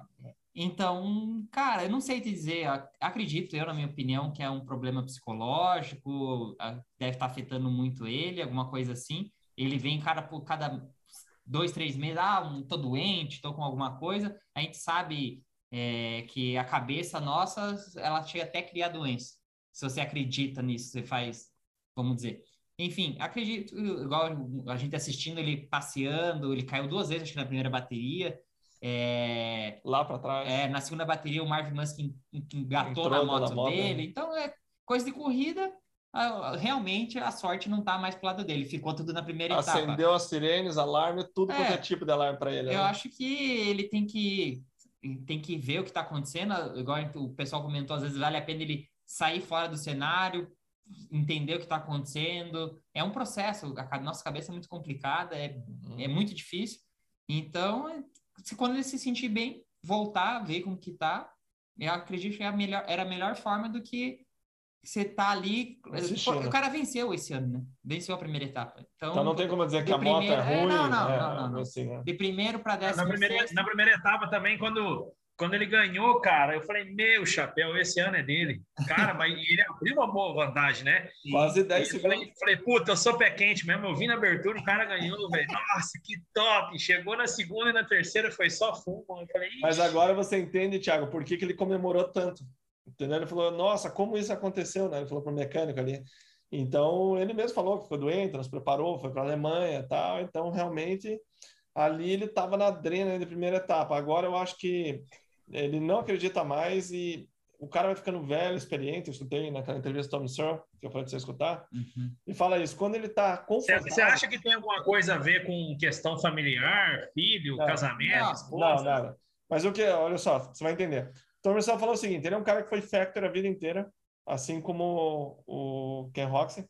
Ele falou, cara, você se acostuma, a moto não quicar, ela não faz nada, nossa, anda três segundos mais rápido com uma moto oficial, né? Então a moto não quica. De repente ela quicou, ele chega xingando já o engenheiro eh, engenheiro de suspensão. Cara, a moto quicou, quase caiu. Ele falou, cara, a moto vinha corrigindo todas as voltas. Uma volta que ela quicou. Então já chega reclamando, tá? Então muda. Então você perde o referencial de uma moto original, do que o que realmente é, o quão eh, boas motos são. Então o cara começa a ficar seletivo. E eu vejo isso em mim hoje ainda, né? Isso que eu não estou nem perto de estar no nível desses caras, né? Não fui um atleta nem perto da, da, da carreira deles. Então ele falou o seguinte: então quando ele se sente confortável, quando tá tudo bem, ele vai lá e pau, ele tá bem de cabeça, a Sim. moto encaixou Tá bem, tudo a e tal favor dele. A tudo a favor. dele. Quando não tá, ele fala, cara, ok, não vou me arriscar no fio na navalha três segundos a mais. Ele falou, igual eu quando andei a primeira vez com uma KTM oficial, Tom Michel falando. Cara, a moto podia estar do jeito que fosse. Era animal, né? Era animal, anda- tá perfeita, não mexe em nada. Só que depois de um tempo ele se acostuma, começa a aprender o que a moto faz. Enfim, eu acho que ele poderia sim, não tinha pensado nisso, fazer isso que eu já falou e focar no motocross. E se vocês lembrarem, para o ano passado, ninguém esperava que ele vencesse Cara, também foi, foi, o mesmo, foi o mesmo filme que a gente viu do Supercross, porém na segunda etapa ele acho que continuou, continuou bons resultados e daí ele construiu. Eu acho, na minha opinião, agora pensando bem, eu acho que é frustrações dos, dos anos anteriores. Não ter conseguido ser campeão É. e. Tem uma barreira É, psicológica até. é, é, com certeza é algo assim. Hum, é. Mas para a gente não estender muito, que a mulher do Thiago vai ficar brava, encaixando aqui nesse negócio de confiança, a gente tem o exemplo do, Do Webb. Cooper Webb. Não tem melhor exemplo. O cara era um monstro o ano passado. Né? Então ele pegou é, uma moto nova, seria como trocar de marca, e o, o Zac Osborne já vinha falando, né? até comentei aqui, que na hora que mudasse para essa costa, pista mais macia, mais travada, ele ia ficar bem. Né? Então ficava sempre a dúvida: quem Roxen, Webb, né? Quem tá pior? E todo mundo falando: o, o Roxen tá pior. Porque o Webb vai dar um jeito. Ele fez isso no motocross e está fazendo isso agora.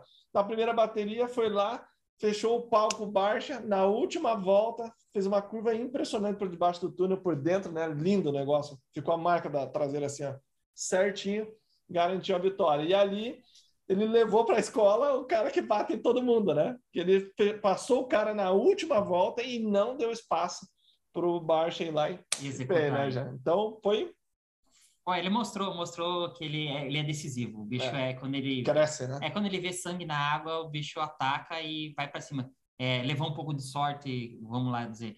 O, o Malcolm Stewart e o Jason Anderson Sim. cometeram ali aquele erro. Acho que caiu mais um outro, outro piloto no pelotão, no meio da bateria, enfim. Mas ele tava ali para aproveitar, Tava aproveitou o momento, tava no lugar, lugar certo, na hora certa. E, E surgiu a oportunidade, passou o Barcha, né? E ele não deixou mole, ele falou: Meu, um É. segundo, para mim, poderia ser um bom resultado. Ele não, cara, Não, eu vou para vencer. é. O É. Barça pensou que ele ia atacar, acho que tanto, que ele vacilou na entrada do túnel e deixou. a- Ele deixou deu uma seguradinha. é, ele dá uma né? segurada. Ele devia ter controlado mais no freio, acredito. É. Ele devia ter segurado mais, tipo, feito aquelas abordagens. Não me lembro exatamente quem faz. Aquele que o cara freia, para e já procura onde que tá o cara. Olha o no Anderson, olho. O Anderson É. fez com o Tom, É, isso aí. É. Para e olha no cara. Se ele tivesse feito isso, acho que. Enfim, mas era. É. O Triple Crown não era um, um main event, mas a gente dá o chapéu pro, pro, pro Hebe pela ultrapassagem e por não ter deixado brecha pro Barça pegar ele. E o que aconteceu ali? O cara cresceu. ele mesmo falou na entrevista após a prova, ganhei minha confiança de novo. Né? E aí que tá um perigo para os adversários. Depois ele foi lá e meteu dois quartos, não conseguiu andar no ritmo do Thomas É, e do Anderson, Uma especialmente. etapa ele saiu, numa bateria, caiu, o pessoal ele Saiu décimo. É. É, praticamente de último, né? Uhum. Então ele realmente conseguiu. eh, Na, que o Musk entrou na roda do Roxen, ele saiu quase. Ele estava em último. Uhum. Ele não ficou em último porque o Roxen e o, E o Musk ficaram presos. E mesmo assim ele chegou no quarto lugar. Isso mostra a prova que ele Você fez. acredita que no final da temporada ele, ele, ele chega para brigar no título? Acho difícil, Não não, mais, acho. impossível. Acredito que ele, ele pode bater vitórias, mas assim, só se acontecer alguma coisa com, o, com o Jason Anderson e o Tom. Vamos falar assim, né, já? Cenário normal, não. Mas corrida acontece. É, tudo pode acontecer, né? Exatamente. É, eu acho que esse ano também a briga do título é Thomas e Anderson, né? Isso. é. E aí a gente tem um, um cara que anda muito bem, que está ali no bolo também, que é o Sexton, né? Então a gente tem agora quatro caras, eu diria, para vencer. Muito mais Anderson e Tomac, e no segundo escalão, pode-se dizer assim, o Sexton e o Webb. E falando do segundo lugar, já para a gente acelerar o passo aqui, foi o Anderson. Então, esse cara, pela segunda vez, jogou a vitória no Triple Crown fora, né? Na outra etapa, no outro Triple Crown, ele Saltou poderia ter vencido, né? Então ele pegou, saltou lá para a esquerda na, na, na sequência. E nessa, cara, ele tá continuando a tomar decisões ruins, né? Então ele estava ali atrás do Malcolm, mais rápido que o Malcolm, lembrando que o Malcolm, nossa, andando muito bem, tá consistente agora, largando bem e tudo. E ele se precipitou, cara. Nessa mesma curva que o Webb passou o Barça debaixo do túnel, ele veio disputando com o Malcolm e já saltou cruzando na curva seguinte, cara. E não tinha resultado ali daquela, daquela ação dele que não derrubasse o Malcolm. Ele ia cair de qualquer jeito. A tentativa dele tinha dois cenários: os dois caírem, foi o que aconteceu, ou só o Malcolm cair. Então eu entendo o Malcolm levantar o louco da vida. É, até parece assim que ele meio que deu um empurrão assim que se controlou muito bem, porque ele conseguiu derrubar, descontar um pouquinho a raiva dele, sem parecer que foi lá e uá, empurrou o cara. Ele veio correndo e atropelou o, o Anderson, né? Então pareceu- Catando cavaco e, e- e pegou o Anderson no caminho. É, o famoso toquinho no tornozelo do futebol, né? E levanta a mão, né? Então, assim, ele tinha aquela vitória, cara. O, o Anderson só não foi o mais rápido das três baterias. Na primeira, se não me engano, que o Barça foi o mais rápido, tá? Mas por um pentelinho. As outras duas ele foi o mais rápido. Então, eu acho que ele tem um pouco mais de calma, né? Assim como o, o, o Jed Lawrence na, na 250, se ele tivesse um pouquinho mais de calma, esperasse um pouquinho, cara, a vitória era dele. Então, ele rolou aquela situação, caiu no colo ali do, do, Do, do, do Web. Do Web. do Web, né? Uhum. Mas o cara tá, tá, Tá, bem, tá né? preparado. Ele tá. Acho que ele encontrou realmente o, o- a harmonia, isso É. aí. Tipo, é, quando você treina muito, às vezes eu, eu tava vendo até o Stan Dog falou, cara, a maioria dos pilotos oficiais eles não se divertem em cima da moto. É. Então ele, ele Não, encontrou fale essa. por nós aqui. É, ele, né? ele, se, ele se encontrou é, com, a, com a marca, com a moto, com o momento, tá fazendo acontecer. É, o Brock Fickle tem comentado que, pô, vai embora, o cara ainda fica na pista treinando, o Brock Fickle é o piloto de teste da Kawasaki. É. É, realmente, dele, é, né? eu realmente eu acho que o que o ele se precipitou, se, foi muito afoito ali, chegou atrasado, daí tentou salvar, puxou um pouquinho mais para a esquerda, foi para executar mesmo o Malcolm e ah, deu no Mas que não deu. precisava, né? Não, Não precisa é que era o primeiro main situação. event, né? De, pô, já vou ganhar um. Não é três pontos, é um ponto só, né? É. E o- outro, É, é outro- que ele não tem medo de bater, né? é, é, mas é tá. o cara que sabe bater, ele, ele meu, aqui que é o que manda. Enfim, o Malcolm na hora trocou um pouco a linha, ele não foi na canaleta, o Malcolm foi mais embaixo que tinha os retardatários e acabou acontecendo aquilo. Uhum. Outro fator interessante, que a gente não comentou, é que ele e o Toma, que estão disputando o campeonato, eles disputam desde as categorias de base juntos. Ele o toma com o Barça e o Malcolm. É. Os quatro, até fizeram especial na transmissão, os quatro Já é, vem do amador, né? vem do amador, né? Então, mas só para complementar o que o Jeff falou, mais uma vez, assim como o Jed Lawrence se botou numa situação ruim, tentando atacar as costelas de novo, que gerou lá na frente a chegada, ele se cair, o Anderson também, ele se pôs nessa situação na hora que ele decidiu, falou, vou dar no meio do negão na curva. Então, se ele tem um pouco de calma, que aí eu vejo, né, entrou no assunto Tomac e Anderson, né, quem que vai chegar no final do campeonato? Cara, a minha aposta desde o início era o Tomac, mas agora vendo ah, o campeonato acontecendo, eu tenho certeza que é o Tomac né? Até aqui, óbvio, que o Anderson pode ganhar, não me entenda errado. Mas o Tomac não entraria na perna do, Uhum. do, do Malcolm, né, já? É, já pelo estilo de pilotagem dele, não é tão agressivo, tudo. Mas você não acha que esse ano ele tá mais ainda inteligente? Sim. Não, o, vou, o- com- o- indo pro Tomac agora, ele pilotou como para ser campeão. É. Eu, Ele, ele deixou, pode falar bem a verdade, ele não lutou pela vitória na, Na última. Ele tentou abrir, ele falou, meu, o Jason Anderson tá aqui. Beleza, passa. É, mas na última volta ele deu uma Ah, ele, ele tentou Ele errou a canaleta, lembra? É, ele tentou É. atacar, falou, meu, esse cara vai se embolar, ele vai se fuder. Mas eu acho É. que ele tava sob controle. Aí que eu fico um pouco na dúvida. Eu entendo o Tomac, estilo Ryan Dundee, é o novo Ryan Dundee, então batendo o ritmo ali, beleza. Mas se fosse o Webb, ele nunca ia deixar o Anderson. né? Não, é. Era o que a gente estava conversando Sim, sim, no dia sim. que eu e o Jean ficamos discutindo. Minha mulher falou que eu e o Jean só discutindo durante a prova. Porque o Webb foi lá e pum! Na última etapa, fez o quê? Deu um cacete no Sexton Uhum. certo? Não deixou ele crescer.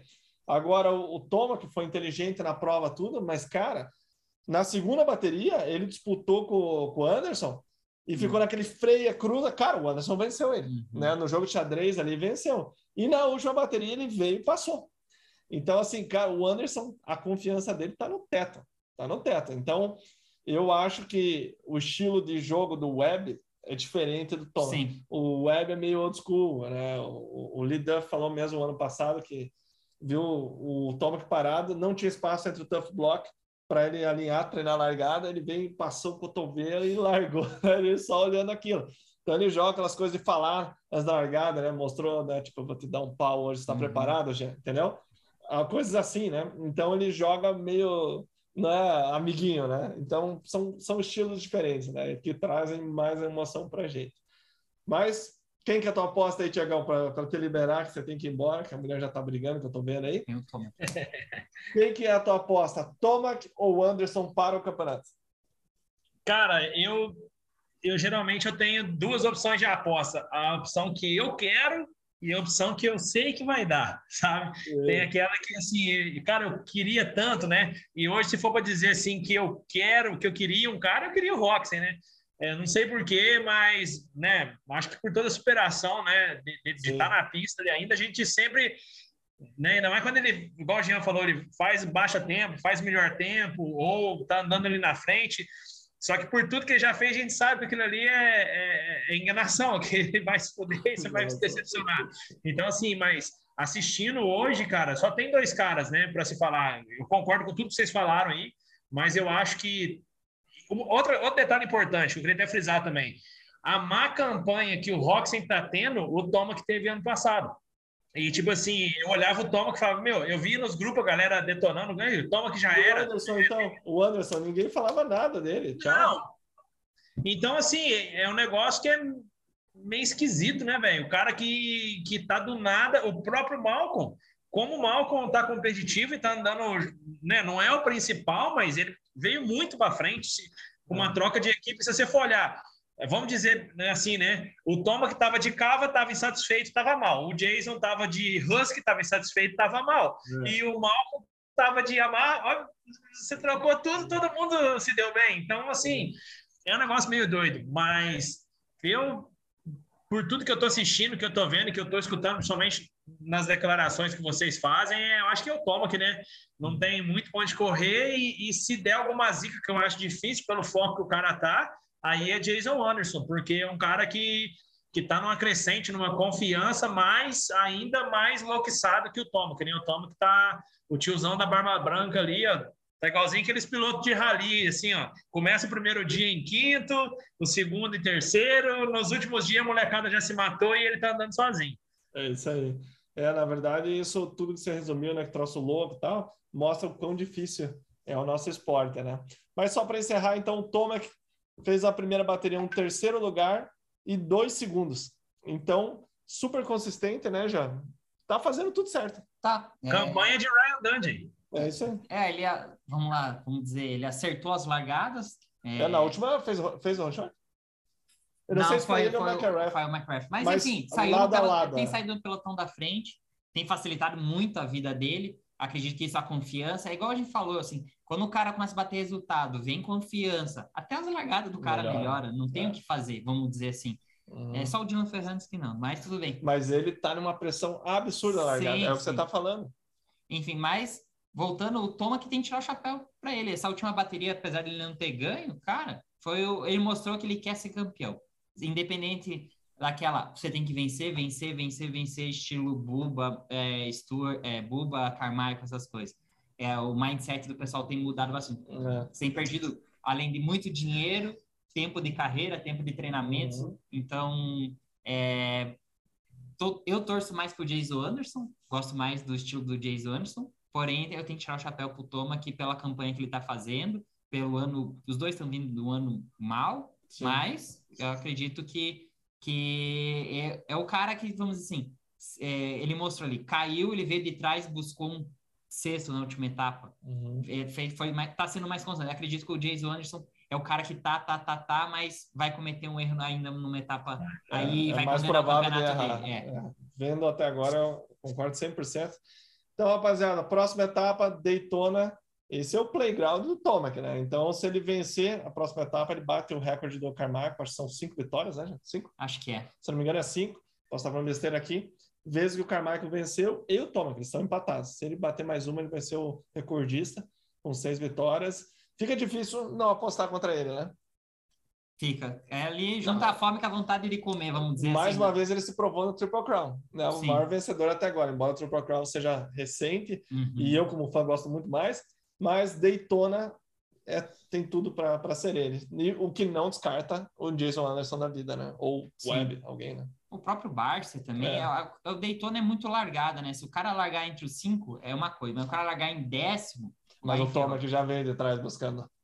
É, ele mas já a- veio. Sim, É. sim. É o playground dele, mas como o Jean bem disse, o nível é muito alto. Tem muito cara que anda É. bem na areia. sim. É, Mas o pessoal uma- mora na Flórida Sim, hoje. é né? uma coisa que também muda, mudou com esse novo sistema por tempo e não por volta. É, antigamente era 20 voltas, então era um minuto de 5 a 8, então dava 25 minutos de bateria. Agora, Hoje é né? 20 minutos, entendeu? Verdade. Então, nesse lado de tempo, prejudicou mais o Tomac. É, O cara mais bem preparado ficou, ficou mais, mais, vamos dizer assim, não ficou Daytona mais tranquilo, ficou mais difícil para ele conseguir um bom resultado se ele cair ou largar a mão. Vou te pôr no fogo aqui pra gente terminar. É, Que lugar que o Enzo faz? Sabe? Ah, pera aí, pera aí, galera. Temos um bolão nosso, até falei pro Enzo no outro áudio aqui, do nosso grupo. Então, é os cinco primeiros da 450 e mais o resultado do Enzo. Eu acertei os cinco primeiros, acertei o resultado do Enzo. Ah, e tem o holy shot. E tem o resultado do Enzo e errei o holy shot. Eu coloquei o Cooper Webb, né? Quase pontuação máxima do negócio. Pronto, só queria dizer isso. Pode falar a aposta, gente. Cara, o Enzo, eu, vamos lá, sendo bem otimista, uma boa largada, um quinto. Vou botar no bolão o Enzo quinto. Nessa última etapa eu botei ele décimo, pensei, pô, cara, às vezes dar algum rolo e tal, beleza. Eu Não acreditou. não acreditei. Na primeira etapa eu acertei, o oitavo. Acertou, verdade. Mas enfim, eu vou botar um quinto pelo ótimo resultado Quinto. da sequência que ele vem vindo. Foca nesse tá fora. É, Senão eu ia botar sexto de novo também. verdade? então beleza, isso aí. Tiagão, quem que é a tua aposta? É o melhor. Cara, colocação. Qual a 400. colocação? Qual a colocação do Enzo? Do Enzo? Isso. Não vale copiar. Não, mentira, vale. Não, eu tô fazendo as minhas contas aqui. Eu vou botar um, um quarto pro Enzo para não ser muito agressivo num terceiro. Mas eu acho que esse final de semana ele, ele vai dar uma surpreendida aí. Eu acho que. Mas vou botar um quarto para não, não ser muito agressivo, vai. Na 450. Na 450 eu vou de Eli Tomac. Vai, toma. Jean. Eu vou de Jason Anderson. Eu vou de toma. O Jean quer ser diferentão. Cara. É um diferentão. É, mas tá bom. Porque agora ele tá de carro. eu comentei numa foto dele, falei assim, ó, Jason Anderson do Brasil. Ele comentou assim, não tô ganhando nem no bolão. Desempregado sem Bolsa Família e tô perdendo no bolão. Tá feio pro meu lado, tá mais pra brasileiro. Cara, eu vou falar pra vocês. Sabe quando você sente vergonha pelos outros? Já sentiu isso? Já sentiu Já, isso? já. Já, Já sentiu? já. Aí o cara me falou uma foto de sunga na beira da piscina. Não, com a moto no A fundo. moto no Tudo, fundo. tá tudo a ver. É, é, Você fala assim, você fala assim, esse é o piloto que vai ganhar o brasileiro, velho. Tirou uma foto de aí, né, sunga, foto cara aqui. tá solteiro, pô. Cara Só tá faltou uma lata de cerveja na mão, velho. Só faltou uma lata de cerveja. Aí tinha ficado top. Aí Eu, tinha, tinha botado só, não faltava mais a, a cereja no bolo. Não, Não, fala, aí- já. ah, Funcionou o marketing, né, já? Funcionou. O importante é o marketing. Vocês estão falando e tudo, tá falando o Brasil inteiro. Então, cara, vocês estão por fora. Vende com o pai. aqui. Destaque, foi destaque total. Mas é isso aí, então, galera. Só para descontrair. Não sei quanto tempo deu, mas deu quase duas horas. A gente está num formato um pouco diferente, né? Eu estou soltando primeiro no YouTube, depois no, no eh, Spotify. Espero que vocês estejam gostando para ser algo realmente diferente, mais bate-papo. Eu, particularmente, gosto muito de podcast, então por isso a gente está nesse formato. Vamos ver se um dia a gente traz o Denis, mas eu recuei um pouquinho da ideia, né? Falei pro Gia, cara, esse viado Denis, ele nem a prova assiste. Aí eu falei, fica reparando. Cara, ele fica pautorando na prova e o bicho ali no, No celular. celular, olhando o Fórmula 1 dele, você fala, nossa, quase caiu o jet. Ah, isso aí, quase caiu, né? Viu, né? Você viu, cara. Mas o bicho é uma figura, mora a dois palmos do nosso coração, né, Jean? Então vamos ver se a gente chama ele qualquer hora. Estamos adequando o formato aqui para melhorar o áudio, enfim. Vamos, vamos acertando, mas vamos fazendo, né, Thiago? Então, Sim, obrigado ao certeza, Thiago com aí também, que, que disponibilizou tempo, arranjou uma briga com a mulher, mas vai dar Eu tudo tô, não, eu tô, eu tô na correria, amanhã eu tô. Que, dia que vai pro ar? Vou tentar hoje ainda, vamos ver se dá tempo, só que Hoje demora muito para renderizar. É, É, subir. é, então, para quem vai ver hoje ainda, amanhã eu saio daqui de Minas na hora do almoço. É, vou para São Paulo, tem que pegar umas coisinhas em São Paulo que eu vou estar levando para lá, para os meninos da, da equipe Invictus lá. E quinta-feira, se Deus quiser, na hora do almoço já estamos por lá e começamos mais uma cobertura de Ama Supercross em Daytona. Vou Bom. falar com todos os brasileiros, vou dar um pulo lá no, no time do Enzo, é, trazer, vou até tentar trazer informação para o canal do Leandro também. Da outra vez eu consegui, era da outra vez eu estava muito emocionado. É, com, com muita. Cara, eu fiz uma série de compromissos com um tanto de gente, vídeo para um, e áudio para o outro, e foto para o outro. E eu fiz uma lista e, cara, é muito rápido, né? o formato é muito diferente das corridas do Brasil, igual aqui no brasileiro. Eu pego 400 coisas para fazer, mas eu tenho três dias, né? Ainda mais agora que eles acostumaram com as vez, rodadas dupla, né? Começa a corrida na quarta e termina na segunda, então é dá tempo de fazer tudo. Agora no, no, no, no Supercross, meu chapéu, você chega na hora do almoço e, e é muita pauleira. E muito longe, cara, aqui ainda pelo menos eu tenho as motiquinhas, né? As MXF, que eu vou do lado lá, tem que ser tudo na sola da bota. Eu tô acima do 100, não é fácil. Então, é, vai com é- você dessa vez, Thiago? não, dessa vez eu tô indo sozinho. É, vai ser um jogo bem bate-volta, que minha esposa tá operada, tá precisando de mim aqui full time. Aí a gente fez um- uma jogada aqui, a sograiada vai estar tudo aqui ajudando para mim poder ir lá. Aí eu vou fazer é, o Supercross, vou fazer o Amador do Carmichael também os três dias, né? O, o, o Supercross do Carmichael lá, vou- e volto na quarta. Aí na, na quarta eu paro, que vai ter uma feira em São Paulo das motopeças. Acho que na sexta-feira eu tô aqui. Então é. E tem brasileiro É correndo no, no evento do Carmichael? No ano passado tinha bastante. é?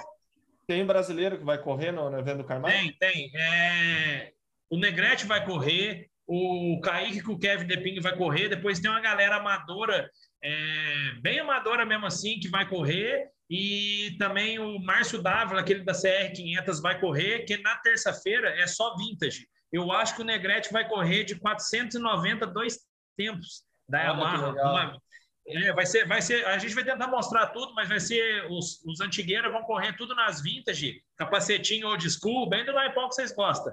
Massa, massa. Vai ser bem massa. Mas assim, eu acredito que de brasileiro, pelo menos uns 10 vão estar correndo. Aí a gente vai, de lá, a gente vai mostrando tudo, trazendo conteúdo para o canal seu também, para o site, enfim. A galera fica colada aí que a partir de quinta o pau tora. Ah, você já sabe o que você vai trazer para nós, né, Thiago? Não precisa nem pedir, né? Você já marcou dessa vez, você não trouxe, só ficou postando fotinho, fazendo videozinho, me marcando e tal, e pisou na O bola, é? não trouxe, né? iPhone 13? Não, isso, isso aí não tem, mas não é melhor que isso. Melhor. Lembra de uma geladeirinha que você ficou me marcando nos stories? Ah, Monster? Opa, velho, só falta ele patrocinar a Monster, né, cara? Tá aqui, Deixa comigo, deixa comigo. Ó, vou ligar pro tio Fred, querido, lá ver se ele faz uma para Aí, nós. Aí, ó. Não, você É. sabe que eu tô fechando com a Oakley, né, cara? Eu falei, só falta a Monster agora, né? Não, aí fecha todas. Aí, aí já sabe, né? Aqui, é, agradecer vocês aí, minha, minha, minha- a sirene tocou. Vou ter que, eu tenho muita coisa para fazer ainda, madrugada dentro aqui, para poder sair amanhã, arrumando as malas, arrumando a coisa errada. Valeu a oportunidade e vamos tentar ver se a gente consegue gravar de lá. De repente eu entro de lá e a gente, na- Ah, no próximo episódio, a gente faz de lá.